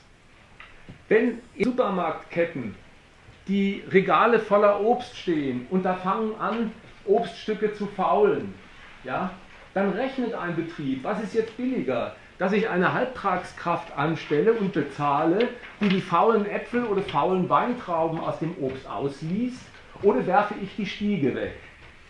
Ja, der zweite Akt kostet weniger, weniger Lohn, das ist ein, ein Handgriff, und das bisschen an Rohstoff, das ich da mit äh, wegwerfe, fällt gegenüber dem Lohn eines neuen Angestellten nicht ins Gewicht. Und da merkt man, das ist, weil um Gelderwerb konkurriert wird, in deren Rechnung eingepreist, dass immer von dem Zeug, was sie da anbieten, ein Stück Schwund, selbst für Diebstahl noch, aber auch für Vertrocknen und Verfaulen, eingepreist ist in ihre Rechnung, damit sie die Konkurrenz gegen ihresgleichen bestehen. Da, da merkst du, dass der Zweck der Produktion, dass es um diesen Gelderwerb in Konkurrenz zum anderen geht, für den man deswegen mit seinem Angebot attraktiv sein muss, dass dieser Zweck der Produktion der Grund fürs Wegwerfen ist und nicht ein Übermaß gemessen am wirklich Gebrauch. Deswegen ist auch die Überlegung, äh, auf die ihr zielt, äh, von einer falschen Unterstellung angeleitet die Überlegung, würde man den einen Apfel verzehren, statt ihn wegzuwerfen, dann müssten doch nicht so viele neue produziert werden. Und das wäre jetzt ein Segen, weil man hätte Ressourcen geschont.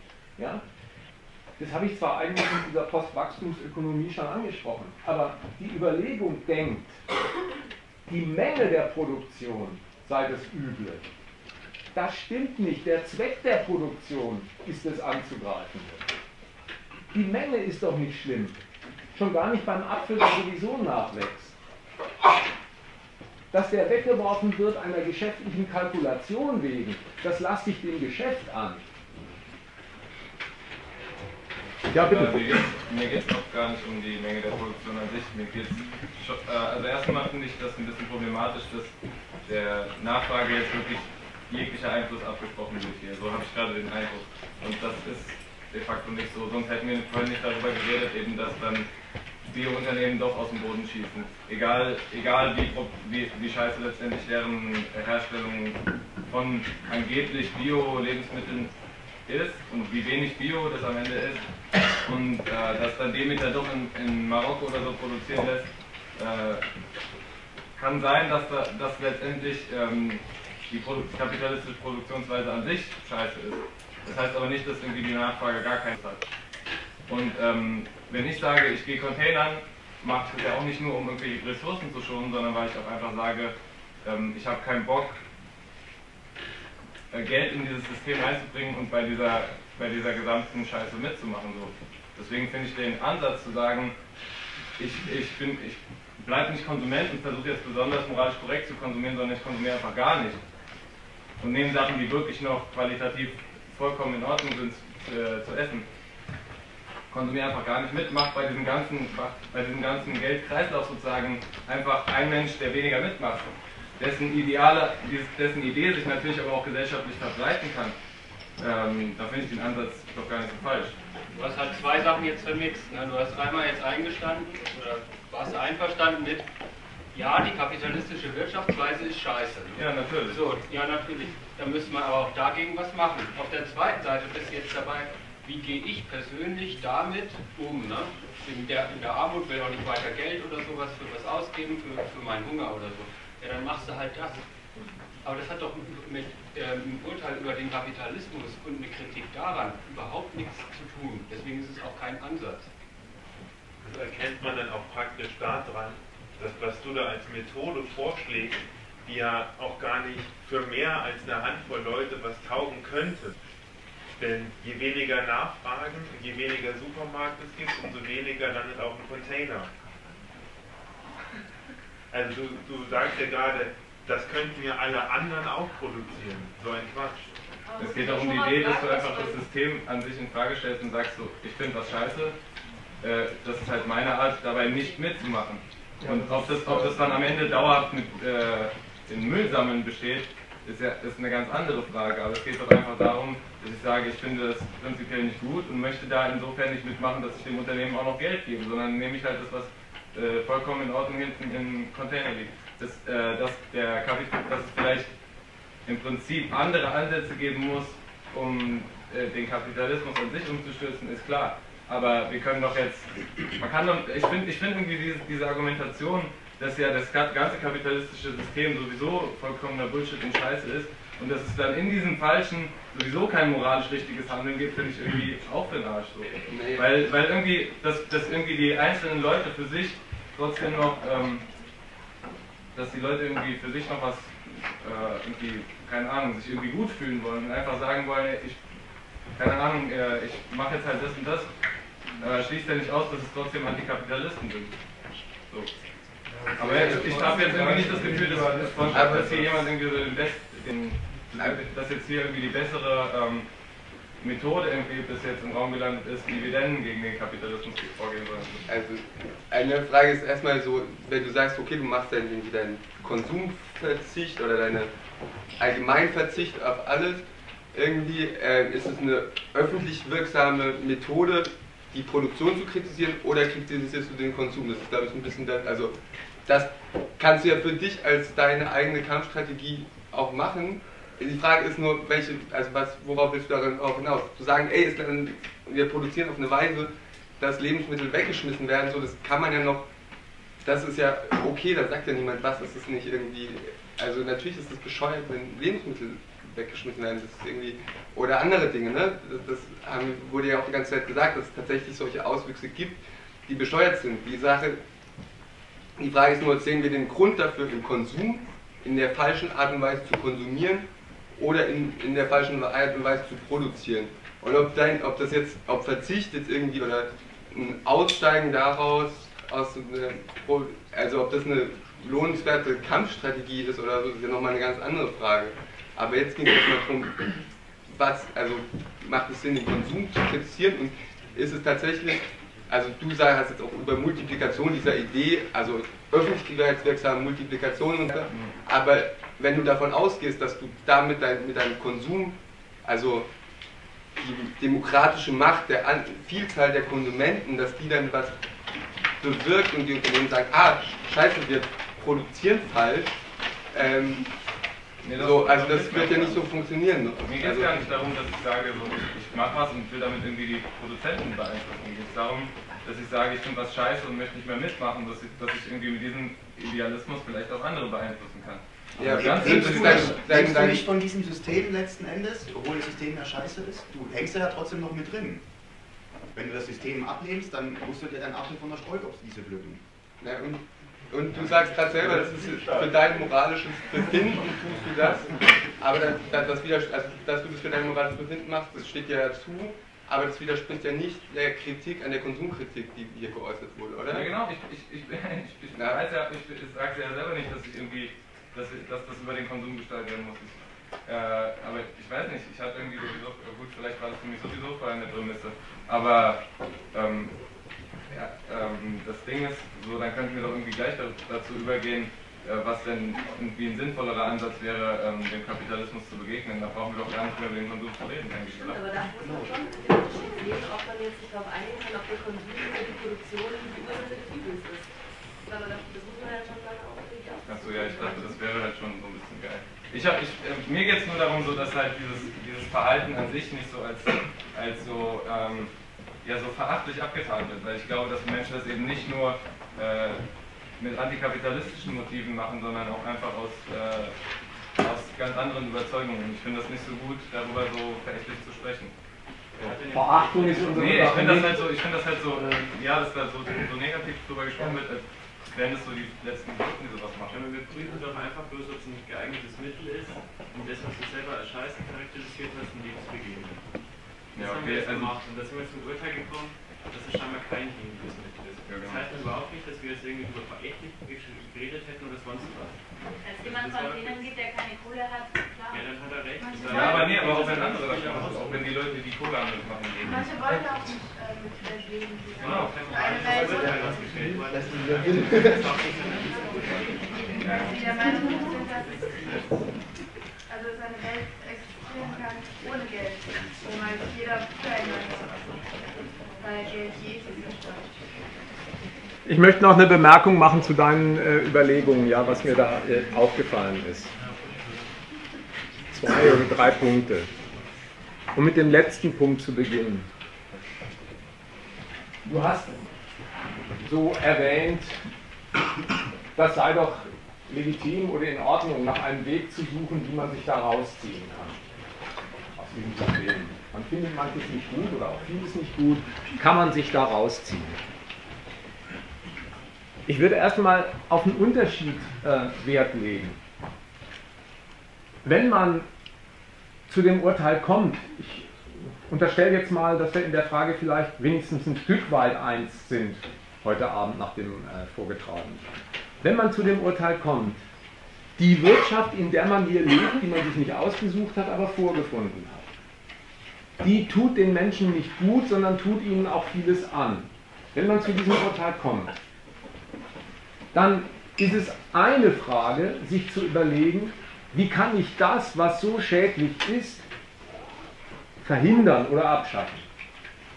Eine ganz andere ist es, sich zu fragen, kann ich mich aus dem ausnehmen?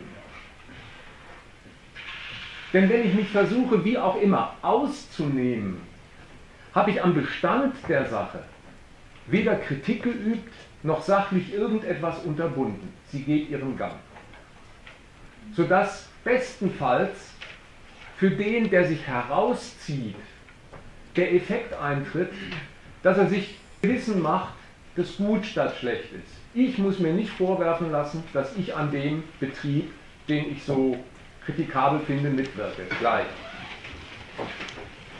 Das finde ich, ist eine Weggabelung, bei der man eine Entscheidung treffen muss. Will man das für schädlich Erachtete be- oder verhindern oder sich an die Seite stellen, sodass man sich selbst nicht bezichtigen muss, Miturheber zu sein? Zum Zweiten, beim besten Willen zum Ausstieg. Gehen tut es wirklich nicht. Nicht mal für einen wie mich, der ich meine, ich, leid, ich, leid, äh, ich lehne dieses äh, Wirtschaftssystem in Bausch und Bogen ab. Theoretisch bin ich vollständig dagegen, mit heute einigen angerissenen Argumenten.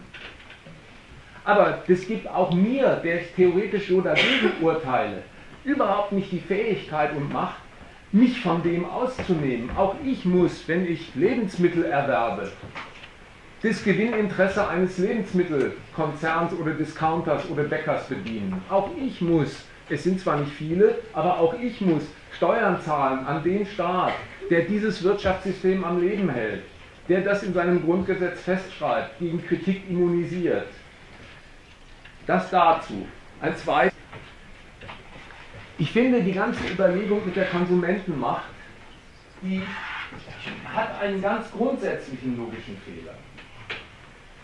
Du bist dir ja vielleicht in vielen Punkten, vielleicht nicht in allen, aber doch in vielen Punkten mit den heute Abend erörterten Argumenten eins, dass, sagen wir mal, die Schweinerei mit dem BSE oder die Ausbeutung von Kindern in Asien oder die schlechte Behandlung der Frauen bei Nokia, dass das alles Taten sind, die in der Produktion vollführt werden.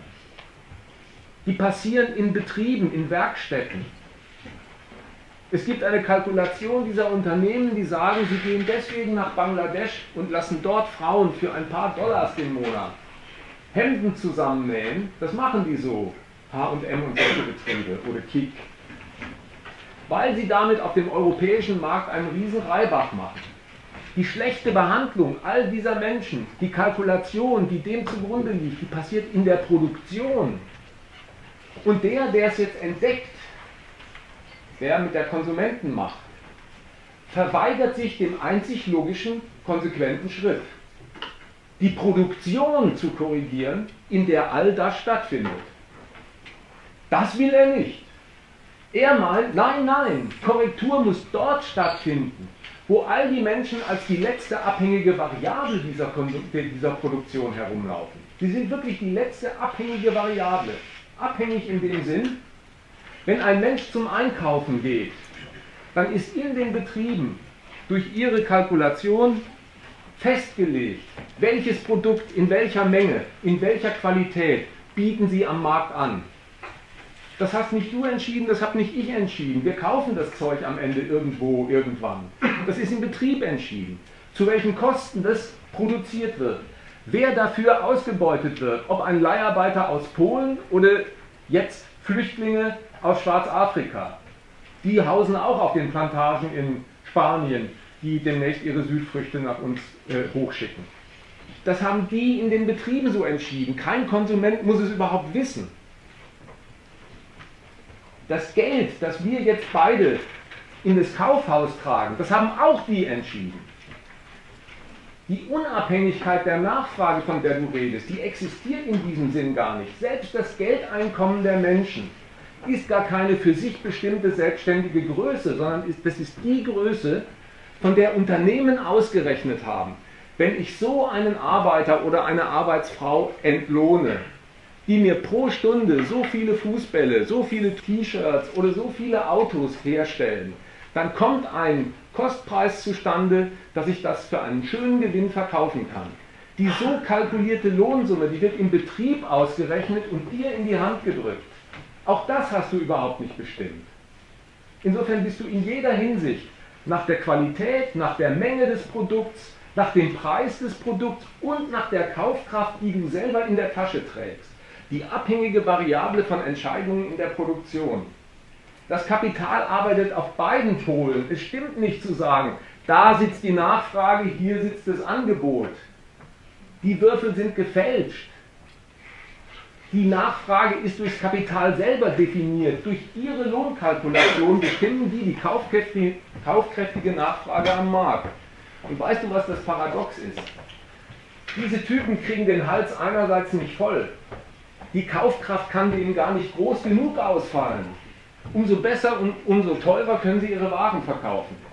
Du findest unter Kapitalisten nur Anhänger von schönen, fetten Einkommen dann können sie nämlich viel verkaufen. Insofern kommt es denen sehr auf die Nachfrage an.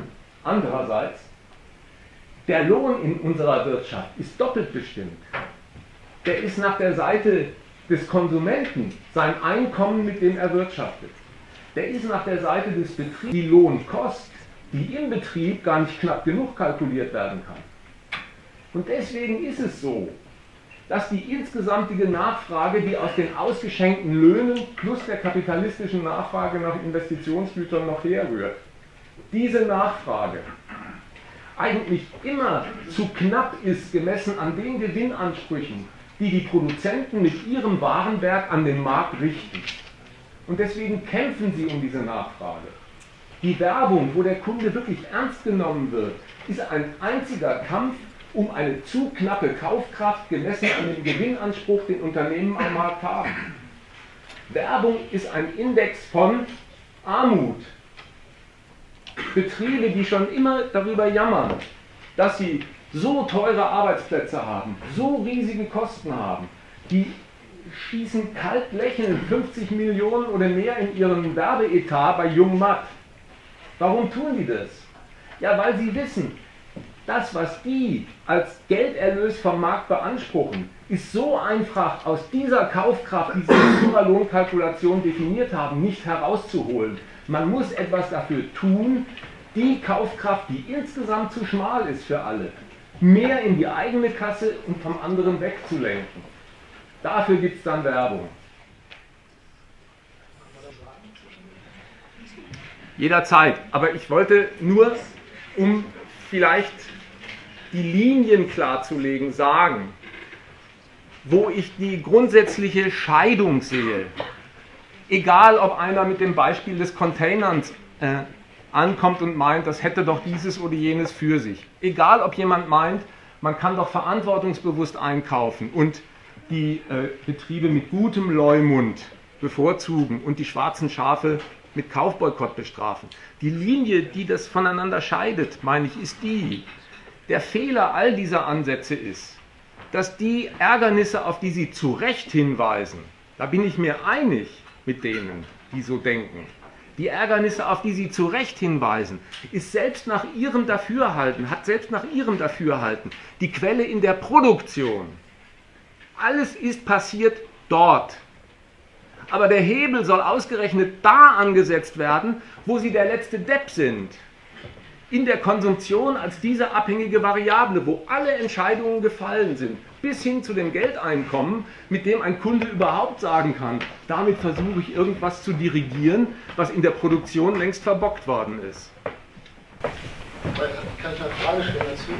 Und zwar, ähm, also das ist ja, okay, ich, ich verstehe, Problem ist in der Produktion, da kann, kann ich gut verstehen, aber irgendwie ich vermisse immer so eine Möglichkeit, was man dann wirklich auch machen kann, weil eigentlich alles, was ist, ist, dass wir eigentlich Opfer der Produktion sind und keinen Handlungsspielraum haben. Und die Idee von jeder Konsumkritik ist ja, die Produktion zu verändern. Und ich weiß nicht, ich verstehe nicht so ganz, warum es jetzt zum Beispiel, wenn jetzt hier Fair Trade oder sowas, wenn man dann sagt so, okay, ich nehme ein Unternehmen, was damit wirbt, die Arbeiter gut zu entlohnen. Wenn, wenn man solche Leute unterstützt, warum das dann keinen Einfluss hat. Also mir, mir fehlt immer so ein, was soll man machen sozusagen? Alles ja. ist doof, das ist scheiße, das ist scheiße, man kann überhaupt nichts machen. Doch, man kann was machen. Okay, da bin ich neugierig. Ja, ich könnte jetzt sagen, vielleicht kommt deine Ratlosigkeit in der Frage durch einen Alterssprung. Obwohl du ja auch so ganz taufrisch auch nicht mehr bist, aber uns trennen viele Jahre, ja? Uns trennen viele Jahre. Es ist etwas nicht mehr Usus, es ist nicht, nicht mehr üblich, was es in früheren Zeiten durchaus mal gegeben hat. Dass nämlich Leute, die sich durch die kapitalistische Produktion geschädigt sehen haben, entweder weil sie die Leid nicht mehr ausgehalten haben oder weil sie mit dem Geld nicht leben konnten, das ihnen gezahlt worden ist die Reichtumsquelle lahmgelegt haben. Die haben gestreikt gegen ihre Fabrikherren, die Leute. Die haben gesagt, das wollen wir nicht mehr so haben. Wenigstens wollen wir verbesserte Konditionen durchsetzen. Diese Leute Sie mögen dieses und jenes noch verkehrt im Kopf haben. Die haben jedenfalls auf ihre Diagnose im Betrieb läuft was falsch, den richtigen Hammer angesetzt. Dann muss man im Betrieb für Änderung sorgen. Man kann übrigens, wenn das Kreise zieht, damit sogar eine ganze Wirtschaft lahmlegen. Polen, vielleicht ist das noch für den einen oder anderen erinnerlich, als es diesen Walesa noch gab mit seinem Arbeiteraufstand gegen, Walesa, gegen, gegen Jaruzelski, also im sozialistischen Polen. Die haben mit ihrer Verweigerung, den kapitalistischen Reichtum weiter zu produzieren oder den Geldreichtum dieser Republik da, den ganzen Laden in Grund und Boden gestreikt. Machbar ist sowas, wenn die Leute sich darauf besinnen, dass der Schaden, den sie erfahren, den Grund in dieser Produktion hat, gegen die sie sich wehren. Dass heutzutage fast jedermann wie aus der Pistole geschossen sagt, na, das müssen wir doch als Konsument steuern können.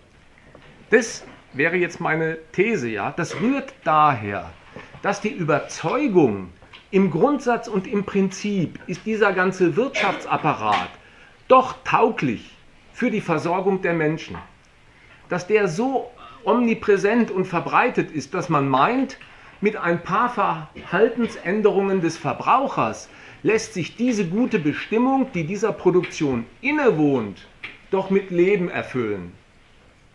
Das ist aber nicht wahr, dass das der Zweck dieser Produktion wäre, auch nicht der Möglichkeit nach, das Interesse von Menschen, die arbeiten, für einen Lebensunterhalt zu bedienen.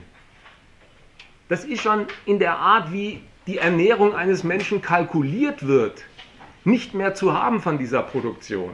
Wenn ein Mensch einen Lohn empfängt, dann ist vom Standpunkt des zahlenden Betriebs klar, der betriebliche Zweck des Gewinns, der fährt umso besser, je mehr Leistung ich aus einem Menschen heraushole und umso weniger Geld ich ihm dafür gebe. Die Spreizung dieser beiden Größen ist das ständige Ringen in dieser Wirtschaft. Wie werden die Leute im Betrieb zur Leistung angestachelt und für wie wenig Geld kann man sie dafür einkaufen? Ich glaube, also also gerade bei den Mittelhikes ist doch eigentlich das Problem, dass heutzutage beim Arbeitnehmer schon immer die Angst da ist, dass sobald ich in den Streik gehe, der Arbeitgeber einfach den Produktionsstandort abzieht und woanders hingeht damit. Das ist eigentlich heutzutage, warum kaum mehr gestreikt wird, wo eigentlich die Erfahrung gelehrt hat, dass sobald man irgendwo gegen den Arbeitgeber handelt, er einfach woanders seine Produktionsstätte auflässt. Ja, daran merkst du mal, wenn so argumentiert wird, wie, wie du es zitierst, ja. Ja, so wird argumentiert, wie sehr die Erpressung der Hebel ist, Leute für diese Art von Arbeitsplatz und Wirtschaft einzuvernehmen. Wäre es die Wahrheit, naja, in Betrieben wird zum Wohle unserer Verbraucher geschafft. Das nutzt doch allen. Dann müsste man doch keinen Menschen dazu erpressen. Wenn du morgen nicht kommst, gehe ich mit meinem Betrieb nach Bulgarien. Die Handlungsmöglichkeit haben wir dann trotzdem. Naja, wenn, wenn ein Unternehmer nach dem anderen auf dem Standpunkt steht, ja, so geht das hier nicht mehr, wir gehen nach auswärts, wenn sie ihrer sozialen Verantwortung nicht mehr wahrkommen und Arbeitsplätze zur Verfügung stellen können, dann müssen wir das wohl in die eigene Hand nehmen. Oder man kann als Konsument eben mehr machen.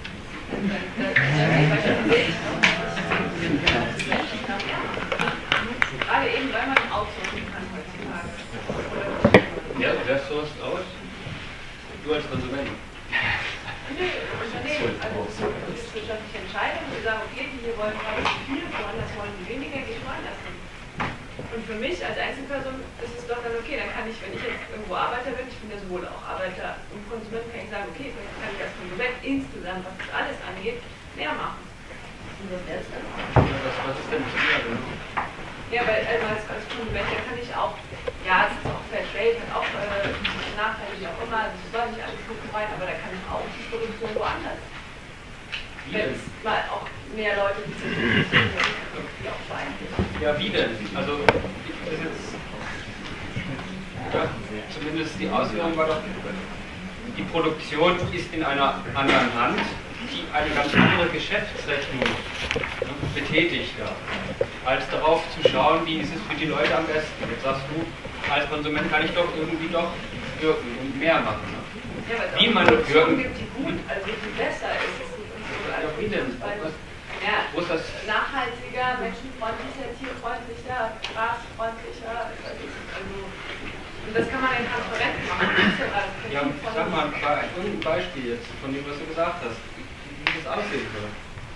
Nachhaltiger. Das, das Spargelbeispiel.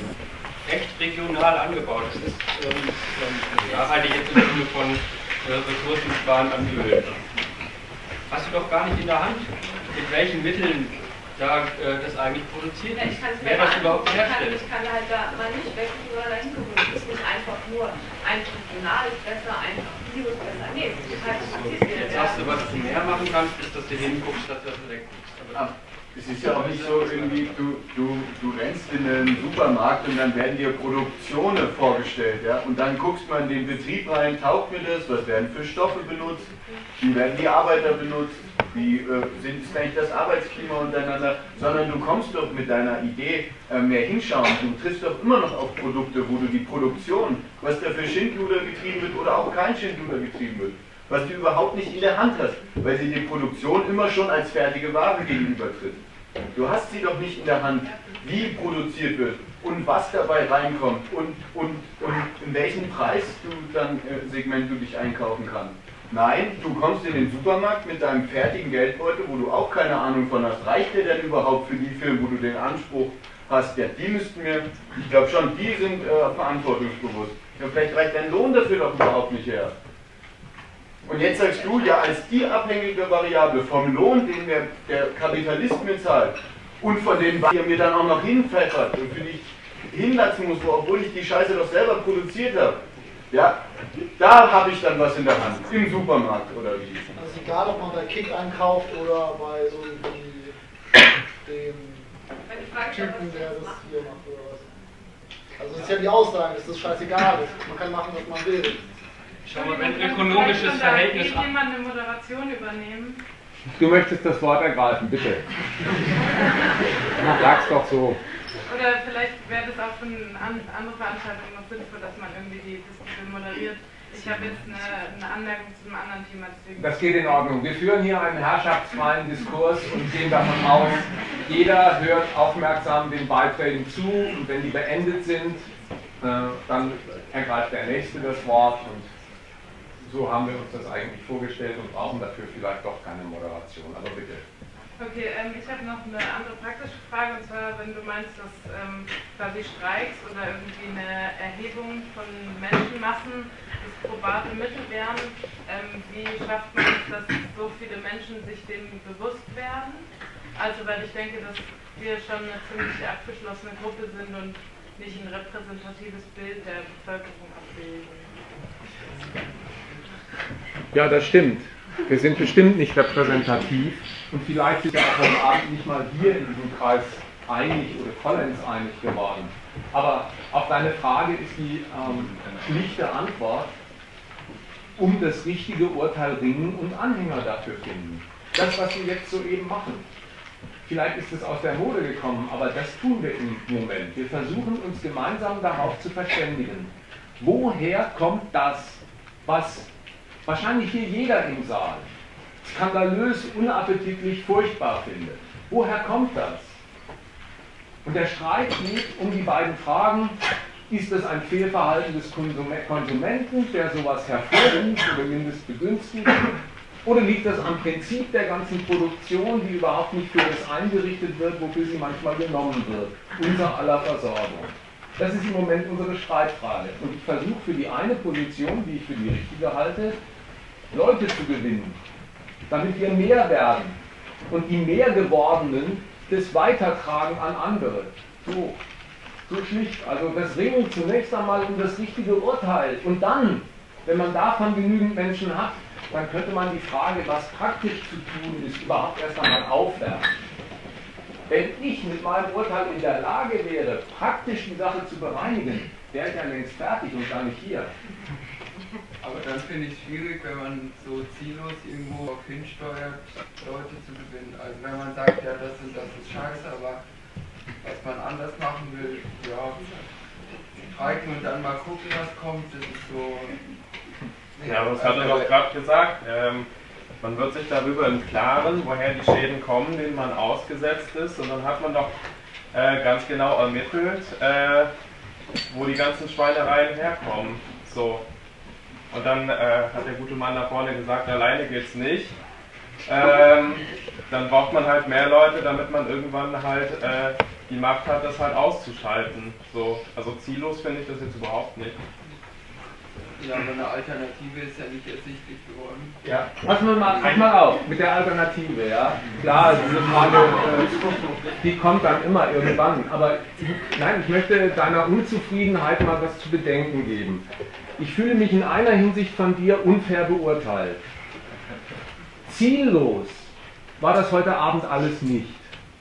Das Ziel war eine vorgefundene, gefestigte Auffassung, die ich für verkehrt halte dass nämlich das Konsumentenverhalten letztlich schuld ist an den Auswirkungen, die man in der Produktion beanstandet. Dieses Bewusstsein zu kritisieren und zur Diskussion zu stellen und durch ein richtiges Urteil zu ersetzen. Das ist überhaupt nicht ziellos. Und was deinen zweiten Punkt, ja, hör noch einen Moment zu, einen Satz noch, dann bin ich wieder ruhig. Was deinen zweiten Punkt angeht, ja, selbst wenn ich jetzt abbreche an der Stelle und sage, ich kann euch jetzt hier und heute auch nicht den Weg sagen, wie man das wirklich verhindert, und ich müsste diese Frage schuldig bleiben, ja, dann wäre nichts von den hier vorgetragenen Einwänden um dessen Willen nichtig. Selbst wenn ich sage, ich weiß auch nicht, wie man es besser macht.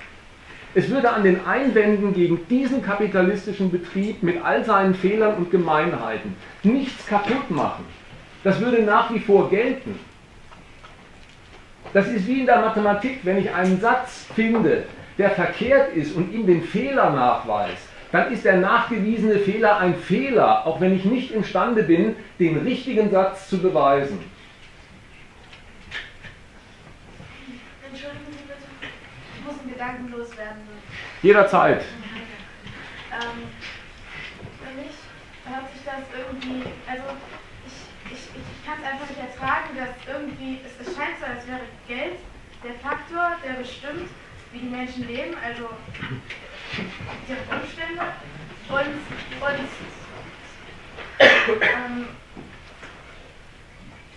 wie, es ist halt, es ist halt der bestimmende Faktor, wie alles passiert, also die Produktion und wie die Menschen leben und wie, wie gehandelt wird und nicht die Ethik oder ist es nun gut für unsere Umwelt, sondern hm? ja, dieser Austausch einfach. Für mich ist das. Beklemmend. Ich höre das Wort Geld und Schieb aus.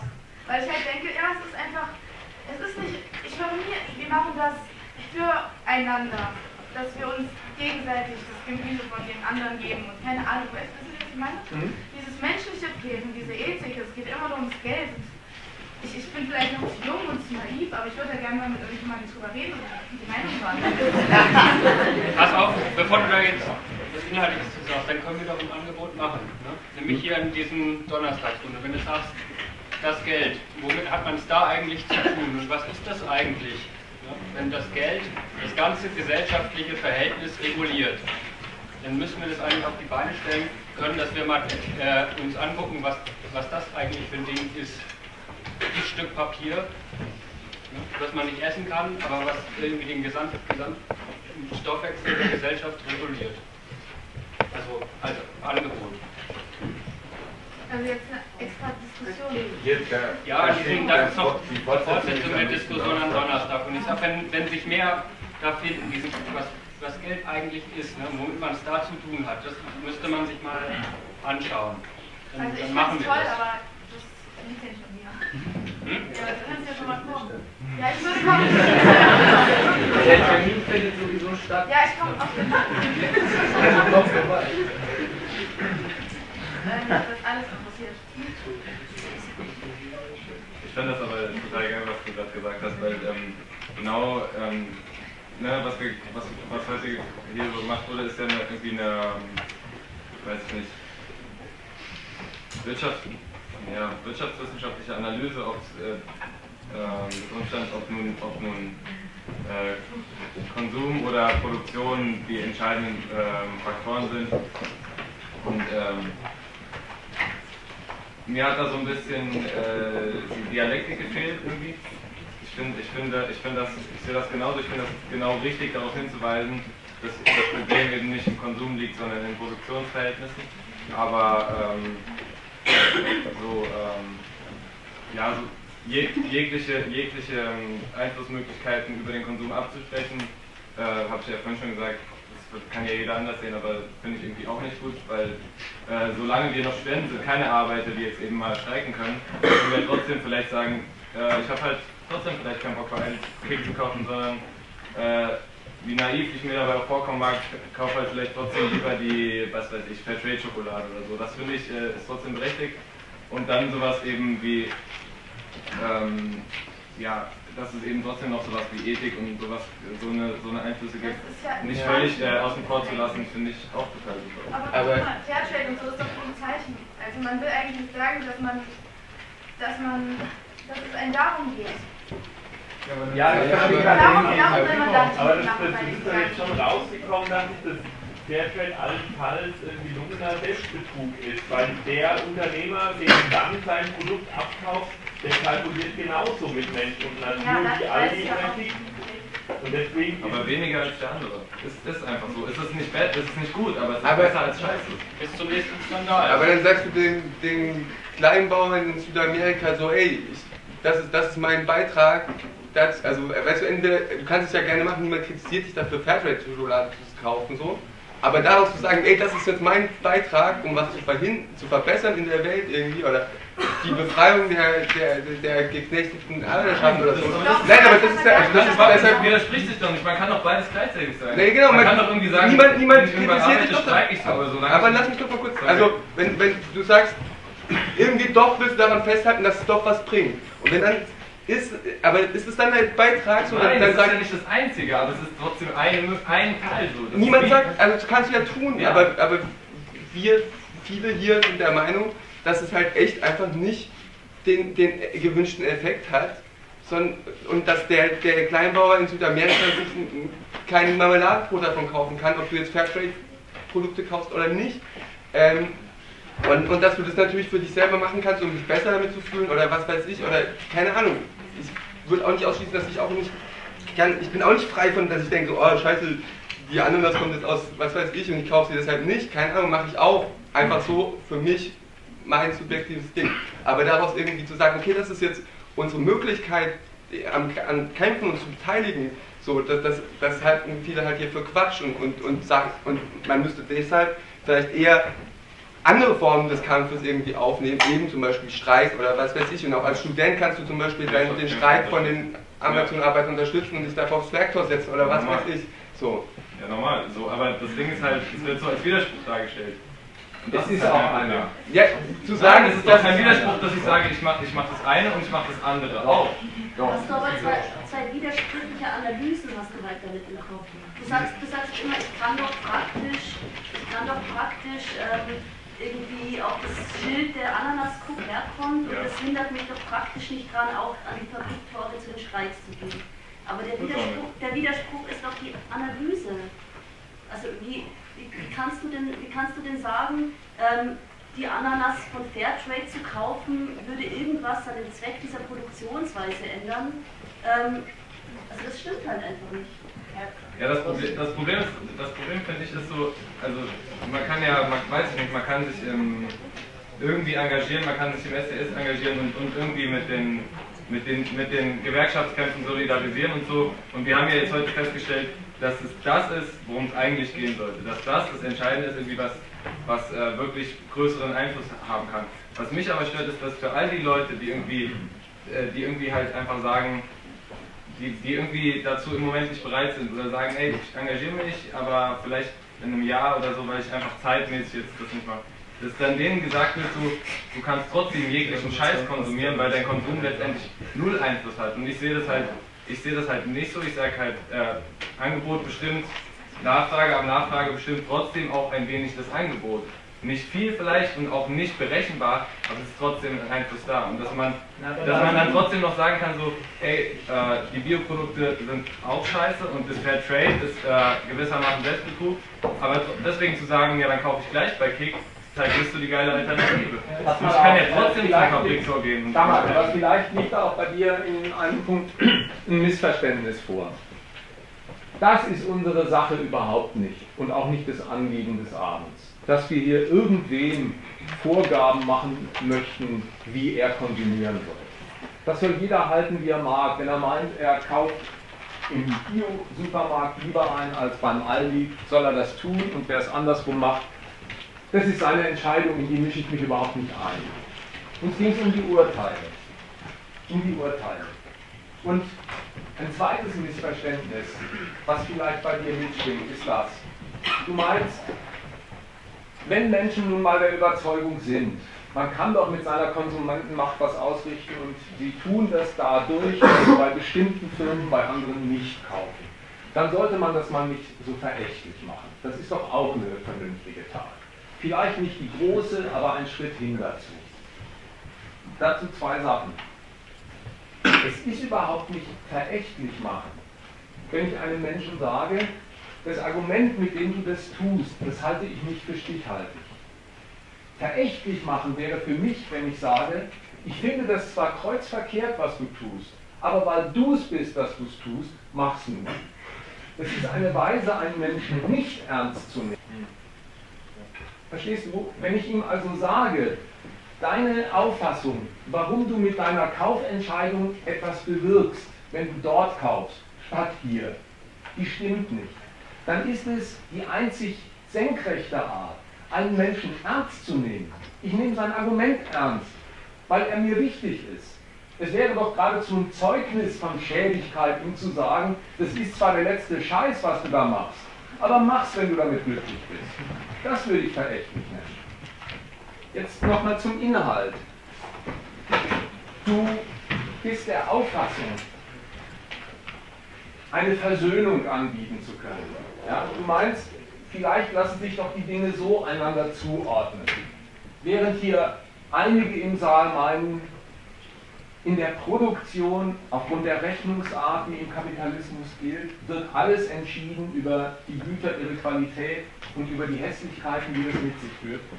Möchtest du sagen, als Konsument haben wir doch einiges in der Hand und das willst du jetzt einander so zuordnen, dass du sagst, der verantwortungsbewusste Konsument ist ein Schritt hin in dieselbe Richtung wie die Kritik der Produktion. Das lässt sich doch ergänzen. Und da meine ich, hat der Hinweis von der Vorrednerin da oben recht, wenn er sagt, das ist so, dass sich das eine zum anderen wie ein Stück zum Ganzen verhält, sondern die beiden Sachen schließen sich aus. Entweder ich nehme das ernst, dass ich sage, die Produktion und die Geldrechnung, die da gilt, ist der Grund für alles, was wir heute Abend an Ärgernissen auf den Tisch gepackt haben. Dann muss ich die Produktion ändern, korrigieren. Oder ich stelle mich auf den Stand. Als Verbraucher kann ich mit dem Geld, das ich ausgebe, manches, am Ende sogar alles zum Guten richten. Wenn ich das behaupte, dann habe ich auch behauptet, dass diese Produktion in sich das Zeug, die Fähigkeit hat, die Dienstleistung zu sein, die ich von ihr erwarte. Und das stimmt eben nicht. Und deswegen verhalten sich die beiden Schritte nicht additiv, sondern exklusiv gleich. Zu deiner Überlegung, ja, ähm, mit dem Geld, möchte ich noch eine methodische Anmerkung machen. Ähm,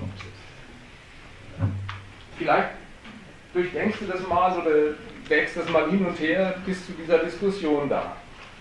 Du sagst, wenn jemand diese Wirtschaft als eine kapitalistische Geldrechnung charakterisiert, wo durch die Geldvermehrung alle Weichen gestellt werden, dafür, wie die Leute in der Fabrik werden, dafür, wie sie in der Freizeit konsumieren, leben, wie die Luft beschaffen ist, die sie einatmen, die ist auch von den Müllfolgen, den die durch ihre Schornsteine rauslassen dann kommt dir das so negativ vor. Und du hast mehr die Vorstellung, Menschen sollten doch die Arbeit teilen und die Früchte ihrer Arbeit einander überstellen und sagen, ich gebe dir mein Gemüse, dafür nehme ich von dir. Ja, nicht unbedingt so, weil da ist ja wieder dieses, wir geben Leben, weil du gibst mir was. Gut, dann denkt der ihr noch anders. hat, ist es ja doof, aber man muss etwas geben. Gut, jetzt möchte ich erstmal dir für, für deine Überlegung folgende, fol- folgenden Unterschied äh, vor Augen stellen. Es sind völlig verschiedene Sachen, ob ich mich frage, wie funktioniert die Wirtschaft, die es gibt.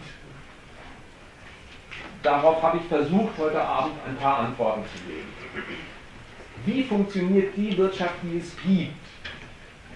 Eine ganz andere Welt, eine ganz andere Frage ist, wie könnte ich mir vorstellen, wie eine von mir gewünschte Wirtschaft funktioniert? Das erste ist Realität.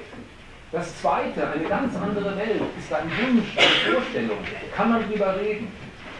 Wie wünsche ich mir, dass sie funktionieren möge? Und das ist, da muss man aufpassen, weil man da in ganz gefährliches Wasser kommt. Das dritte ist, dass man meint, geneigt ist, dass die Wünsche, die man selber hat, wie eine Wirtschaft sein möge, für verträglich mit der Realität hält, für ihn ihr vielleicht sogar angelegt, nur ver verbogen durch gierige Fabrikherren. Das, ist, das wäre ein Idealismus. Ein Idealismus meint, dass ich der Wirklichkeit der kapitalistischen Geldrechnung eine Leistung, die ich mir bloß wünsche, als ihre zuschreibe, die in ihr aber gar nicht zu Hause ist und mit ihr auch überhaupt nicht verträglich ist.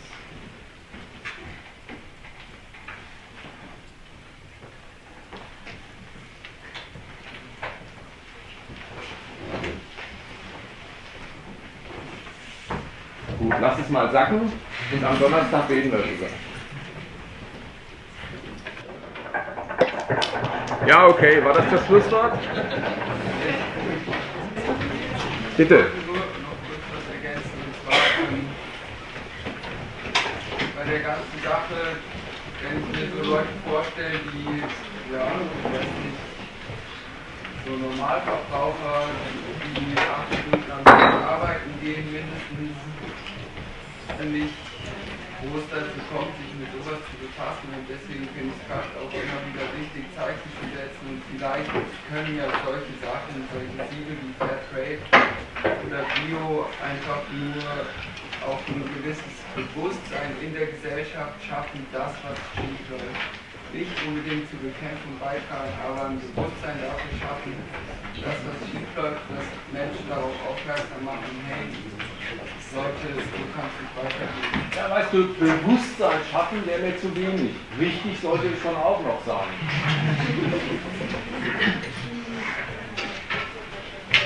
Und gibt es irgendwen in dieser Gesellschaft, der nicht weiß, dass ganz viel schrecklich und auch ökologisch passiert? Ich habe noch nie jemanden getroffen. Da kannst du in die Kirche gehen, da erzählen sie dir das, die sagen halt, da muss man an die denken. Und so einen Quatsch. Das, das weiß jeder alles.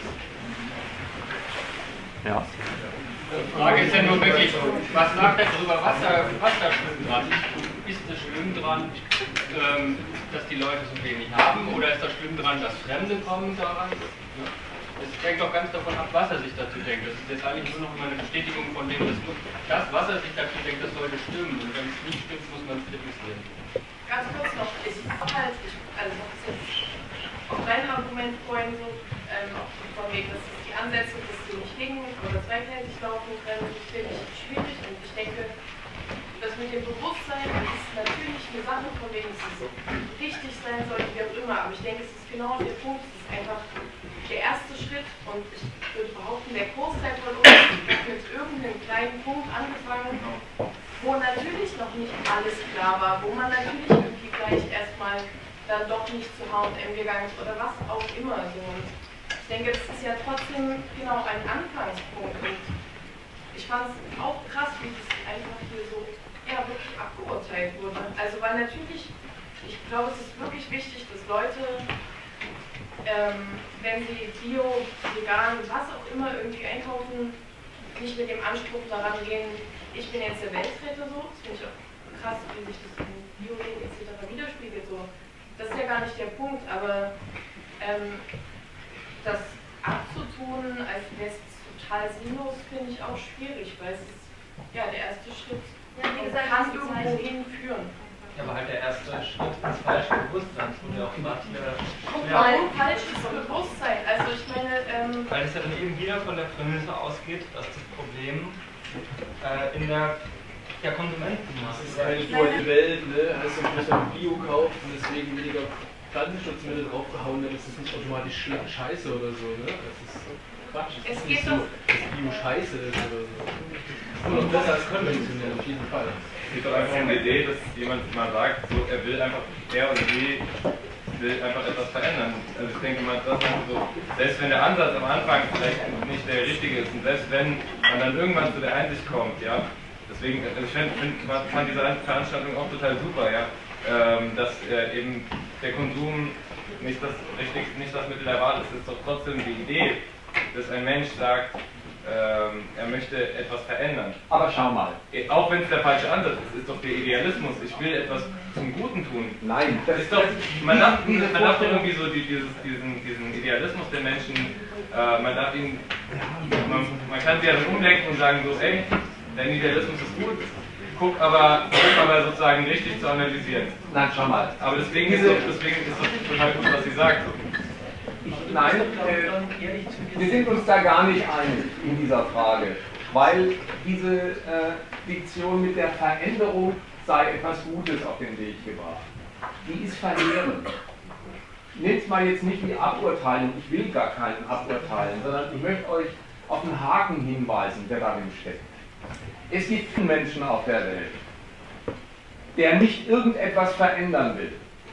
Die Parteien, jeden Tag wollen sie was verändern. Flüchtlinge ins Land lassen oder nicht ins Land lassen. Die Steuersätze verändern oder nicht. Die Kirchen, die wollen immer etwas verändern. Die wollen mehr Brot für die Welt. Die wollen, dass die Schwulen-Ehe anerkannt wird. Pegida, die wollen was verändern. Die wollen was verändern, natürlich. Die wollen, dass keine Flüchtlinge ins Land kommen. Verändern. Ja, etwas anders machen, als es ist. Verdient doch gar nicht, dass man dem ein Gütesiegel beilegt. Man kann doch auch für sehr üble Sachen eintreten, die Veränderung verlangen. Einfach zu sagen, weil der Wille zur Veränderung da ist, sei es um dessen Willen gut, das ist so verheerend, weil Veränderung von jedermann gewollt wird. Also bin ich ja wohl angehalten zu fragen, was will der Mensch denn verändern und warum und zu wessen Nutzen? Alles zu ersäufen mit dem Argument Veränderung, das klingt schon mal gut. Das geht völlig darüber hinweg, dass die Leute die größten Gemeinheiten auf den Weg der Veränderung bringen wollen. Ähm, der Punkt ist für mich auf, auf dein Argument, ähm, was, was du meintest, bedeutet ja sozusagen, dass ein Mensch, der jetzt die Entscheidung getroffen hat, Bio zu kaufen, in eine Richtung. Was ich aber meine sozusagen, auch von wegen, es hat ja einen, irgendwann hat es ja einen Anfang gehabt, dass Leute sich mit was auseinandergesetzt haben und im Ende oder jetzt erstmal an den Punkt gekommen sind, dass sie diese Veranstaltung gegangen sind. Wer von euch, also wo hat es bei euch angefangen? So, das ist einfach die Frage, die man sich ja auch selber stellen sollte. Das meine ich, darum, ich meine, kurz zu Ende.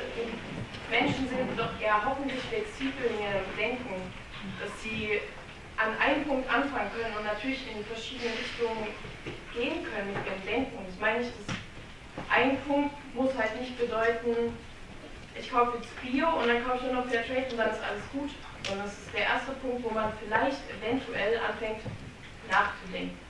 Und dann feststellt, es reicht gar nicht aus. Ich muss weiter noch einen Schritt gehen. Ja, weil nichts halt nur schwarz oder nur weiß ist. Aber man kann hat sagen, das ist schlecht und dann ist es gut. Ja, man muss doch aber unterscheiden Ah, können zwischen dem, was einem beim Privatleben persönlich mal zufällig auffällt und stört. Und weswegen oder, oder was man irgendwie ja, im Kontrast sieht zu dem, was, was einem was einen stört. Und äh, was man für sich persönlich als Anlass nimmt, irgend, über irgendwas äh, nachzudenken und der Frage, ob dieser Anlasspunkt ähm, sich als, sich als äh, funktionales Mittel äh, erweist, um seine Überlegungen auszuführen und es auch andere vorzuschlagen. Wenn man sagt, ja, aber auf, auf Fairtrade Siegel gestoßen und habe dann gesehen, ah, äh, es läuft was falsch in der Produktion und deswegen äh, fange ich an, mich damit irgendwie zu befassen. Dann, äh, und daraus ableitet, ja, dann muss es immer überall Fairtrade-Siegel geben, äh, weil dann alle also das ist praktisch die Art der Produktion von Fairtrade oder Bio oder so weiter innerhalb einer Art von Produktion, ähm, die sich das überhaupt nicht zum Interesse macht, was du hier zum Interesse machst, sondern äh, überhaupt der Grund dafür ist, warum man so eine Abgrenzung trifft zwischen, ah, hier werden keine Kinder zur Arbeit verwendet oder so, als, als Mittel anzusehen, äh, um, um da zu einer äh, Erkenntnis zu kommen. Bin kein, also macht halt keinen Sinn. Das meine ich sozusagen, ich bin auch kein Fairtrade, vegan, Bio, Extrakäufer. Also so überhaupt gar nicht. Das ist ja auch gut. Ja, der, aber ich meine sozusagen, weil ich das Gefühl hatte, dass du das in diese Richtung steckst. Mir geht es einfach nur darum, überhaupt einfach an diesen Punkt zu kommen, wo Menschen, ja, ich finde Bewusstsein, Bewusstsein ist für sich schon mal geil so. Und es ist einfach halt nicht. Aber das ist doch gar nicht so, das ist doch was gar haben nicht die so. anderen? Was haben die anderen? Kein Bewusstsein? Also ich meine, das heißt, ja, irgendwie muss da durch ihren, ihren Veranstaltung diese Be Bewusstsein ein bisschen wahrgenommen. Was haben die anderen? Die anderen denken sich und erklären sich die Welt auf diese Art und Weise, auf diese Art und Weise, auf diese Art und Weise. Wenn du schon so mit zu dem Satz anfängst, dann sagst du, ja, die anderen denken nicht und ich als bewusster Mensch, dann fange ich an, endlich mal zu denken. Nee, was wir meinen, hier ist es, es gibt gegensätzliche Erklärung von einem Gegenstand und jeder teilt, vielleicht nicht so groß, aber schon ein bisschen ein von der Erklärung und dann sagt, ja, diese Erklärung also mache ich mich zu eigen und dann dadurch will ich einfach los in die Welt durch diese Erklärung die Verhältnisse erklären. Und da einfach zu sagen, ja, diese Bewusstsein, diese Erklärung ist falsch auf den, den, den, den Grund. Zu sagen, Contains zu gehen, ja, du, hast, du bist nicht bloß ein abhängiger Variable des, des, der Preis, das die Kapitalisten für deren Rendite erwarten, nee, du bist ein ein abhängiger Variable, den Abfall, das diese Produktionsweise produziert. Ja, da, da ja, dann, dann, dann, ich meine, diese, diese, diese Überlegung mit dem Bewusstsein, jeder ist schon mal bewusst über irgendwas. Genau, Und da jeder verschiedene Aufklärung von, ja, warum ist hier, geht es hier so kacke in diesem, in diesem System. Das wollte ich, wollte ich auch nochmal sagen. Ähm, Leute oder oder das Fair Trade Siegel dafür zu loben, das würde die Leute ein Bewusstsein geben. Es ist schon so eine Verrücktheit, ähm, die Leute dafür zu loben, für was ganz Selbstverständliches. Es geht gar nicht anders, als ohne, als ohne Bewusstsein, äh, mit Bewusstsein durch die Welt zu rennen. Du, du kannst dich ein Bewusstsein wecken, das gibt es doch schon für alles Mögliche. Die Leute rennen auf die Welt los und erklären sie sich und falsch und richtig und wer weiß wie. Aber die wissen doch, dass es Armut gibt. Die wissen doch, dass es auch ihnen selbst scheiße geht. Ja, jetzt ist doch die Frage, wie erklären Sie sich denn das? Und das, die Erklärung leistet nicht das Zeichen Fair Trade. Er leistet auf keinen Fall das Zeichen Bio und auch irgendwie, was weiß ich, äh, äh, Alnatura nicht. Guck mal, vielleicht hat jeder Bewusstsein, ja, aber manche haben vielleicht nicht das Geld, dann, also die kaufen das, was sie sich leisten können und müssen, können dann gar nicht auf ihr Bewusstsein hören. Und weißt du, was ich meine irgendwie? Kannst du dir das vorstellen? Da hast du es ja jetzt selber auch schon irgendwie am Wickeln, also dass du ja gerade auch als Student von begrenzten als was auch immer arbeite, von, also von ein paar hundert Euro im Monat leben musst. Und da kannst du dir dann halt aussuchen, ob du für 5 Euro Fairtrade-Schokolade kaufst oder für 5 Euro dann ins Kino gehst. Ne? Und da dann von anderen Leuten einzufordern, dann, also ne, dann streich doch mal den Kinobesuch durch und kauf dir lieber eine Fairtrade-Schokolade dafür. Weil da hast du dann, also weißt du, da, da siehst du ja selber, wenn du, wenn du das Thema aufmachst, dass es am Geld scheitert, das zu tun, was man eigentlich wollte. Ne? Dann musst du dir, also daran kannst du dann weiterdenken und nicht daran sagen, dass ich für einen Euro ins Kino gehe. Ja, aber wie viel Fairtrade-Schokolade kannst du denn kaufen? Also ich kaufe keine Schokolade. Ja, das ist doch egal. Es wird würde das gerne auch mal so, weil es immer um dieses biografische Ding irgendwie mal, auch mal nachvollziehen, weil für mich hat das irgendwie was ganz anderes bedeutet. Für mich hat das nämlich bedeutet, dass ich äh, mit dem äh, äh, kritischen Konsum irgendwie viel zu lange so rumgerödelt habe, anstatt äh, mal wirklich äh, kritisch Gedanken zu machen. Und wenn halt die Bewusstseinsbildung, ich sage es auch wieder, aber ich meine damit was anderes, ja, äh, im, Sinne, im Sinne von der, von der, von der Kritik, den Namen verdient, so äh, verbreiteter ist, dann kann man diesen Aspekt, also dann, dann kommt man jetzt gar nicht in das Fahrwasser, sondern kann direkt so kritisieren, man auch erkennt, also was, was abzuschaffen wäre. Und, und ähm, das ist ja auch ein Punkt, warum es Sinn macht, sowas überhaupt zu kritisieren. Ich denke auch, dass ähm, es geht gar nicht darum, den Leuten abzusprechen, dass sie irgendwie so ein, vielleicht so einen Funken in sich haben, dass sie halt erkennen, dass irgendwie viel Scheiße ist, sondern dass, dass es geht darum, dass die da auch dann die, die richtige Kritik draus machen und nicht ähm, sich irgendwie so dann so in solche ähm, Ersatzhandlungen verfangen, wo es um irgendwie die persönliche Reinheit geht oder sowas. Das kann man, das hat man ja jetzt auch schon zu Genüge, man kann das hier machen, so, aber das hat dann nichts damit zu tun, das, den abzuschaffen.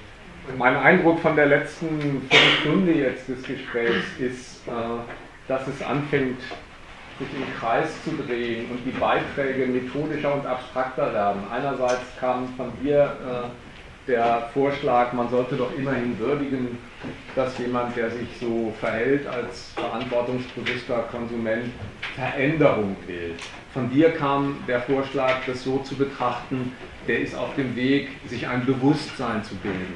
Die, diese Abstraktionen, ja, die habe ich schon darin äh, fragwürdig gefunden, dass das Wozu der Veränderung, das Was von Bewusstsein gar nicht mehr weiter gewürdigt wird. Und darauf käme es eigentlich an. Dass ein Mensch Veränderung will, ist für sich überhaupt kein Gütesiegel. Es kommt sehr darauf an, was er verändern will. Und es gibt Leute, die wollen für sehr gemeine Sachen Veränderung. Deswegen habe ich Pegida zum Beispiel zitiert. Aber die sind äh, von der Art, diese Beiträge, dass sie eigentlich bemüht sind, die Differenz, die in der Diskussion den Abend über dastand, grob gesagt, ist die Produktion die Ursache für die Misshelligkeiten oder ist der Konsument mit seinem Verhalten Urheber wie auch Korrektor dieser Misslichkeiten, dass diese Differenz, um die es ging in der Diskussion, einfach zugeschüttet wird durch diese Begrifflichkeiten. Immerhin, ein Immerhin soll es sein, wenn man einen verantwortungsbewussten Konsumenten vor sich hat. Insofern ist mein Eindruck jetzt, ja, ähm, es bringt die Diskussion nicht weiter. Entweder es gibt jetzt noch neue, weitergehende Einwände, Beiträge, Vorschläge, oder wir halten es mit Karl Kraus und sagen, es ist alles gesagt, wenn auch noch nicht von allen. ja, also ich hätte noch die in eine andere Richtung geht. Oder okay, ja dann mal. Ja, genau. und zwar hm, der Punkt, ähm, um die Masse der Produktion geht es nicht. Also ähm, ich gehe da schon gewissermaßen d'accord mit. Ähm, ich denke aber, dass ähm, gerade weil auch in diesem Postwachstumskram habe ich den Eindruck, es gibt einfach auch dieses, diesen Moment, dass man etwas, so wie es halt jetzt vorkommt, so für die Sache selbst ähm, hält, was dann zu was führt wie, ja, industrielle Produktion müssen wir ablehnen, Plastik sollte man irgendwie gar nicht am besten kaufen ähm, so weiter und ähm, ich den Bogen. Ähm, genau, und ähm, das wäre vielleicht dann ähm, vor dem Hintergrund, ähm, dass ja auch in, der, in diesem Hero-Kontext äh, solche Sachen wie Klimawandel und so eine, eine große Rolle spielen als Bezugspunkt, dann vielleicht ähm, dann noch mehr ähm, zu, zu bestimmen, dass, dass man natürlich, also wenn man sagt, Masse ist nicht das Problem, dass es dann nicht bedeutet, äh, äh, egal wie irgendwie das dann läuft, sondern äh, dass man natürlich entsprechende Kriterien setzen müsste, also quasi zu, zur Berücksichtigung äh, des Klimawandels eben auch nicht einfach nur Masse macht, sondern nach einem bestimmten Kriterium.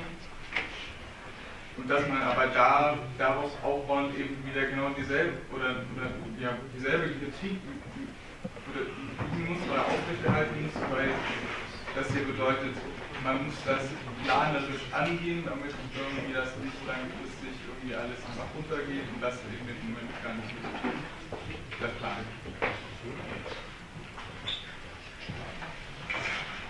Mir fällt das schwer, jetzt den Diskutierten zuzuordnen. Was ich raushöre, deutlich bei dir, ist, dass du mit Klimawandel ein neues Thema anpackst. Aber das würde ich jetzt für den heutigen Abend nicht mehr anpacken wollen, weil es einfach zu viel Stoff ist. Aber äh, du bist ja herzlich eingeladen. Ja, du bist ja herzlich eingeladen, äh, Fragen, die sich an diesem Abend in die Diskussion anschließen, auf diesem Gesprächskreis da äh, vorzutragen, diskutieren. Und das gilt auch für deine Mutter-Frau, also für dich, ne, mit deinen Überlegungen.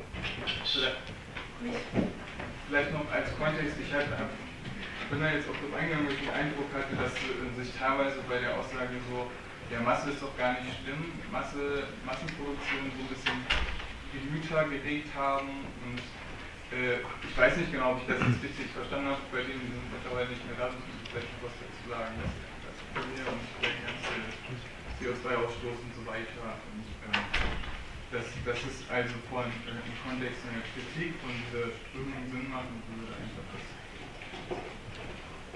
da dann näher zu bestimmen. Also ich verstehe das so ein bisschen als diese Aussage, Masse ist doch gar nicht verkehrt, ist ja, meinst, da meinst du Postwachstumsleute, die wären damit überhaupt nicht einverstanden. Ne? Wie man das mit ja. denen ausdiskutieren könnte, so verstehe ich dich jetzt. Ja, ja. Das würde ich wirklich sagen, das machen wir, wenn du mitkommst in der Kneipe, überlegen wir uns da was, oder äh, bei, bei äh, einem der Veranstaltungen. Weil das ist ja jetzt quasi, wie, wie äh, argumentieren wir zusammen dann gegen welche, die jetzt gar nicht mehr da sind. Ja. Ja, das ist auch sinnvoll, sich das mal zurechtzulegen, nur das ist ja wirklich Okay, also Interessenten gehen jetzt mit auf den Umpunkt, da kann weiter diskutiert und gehen zu dieser Veranstaltung, die an der Tafel steht. Gut.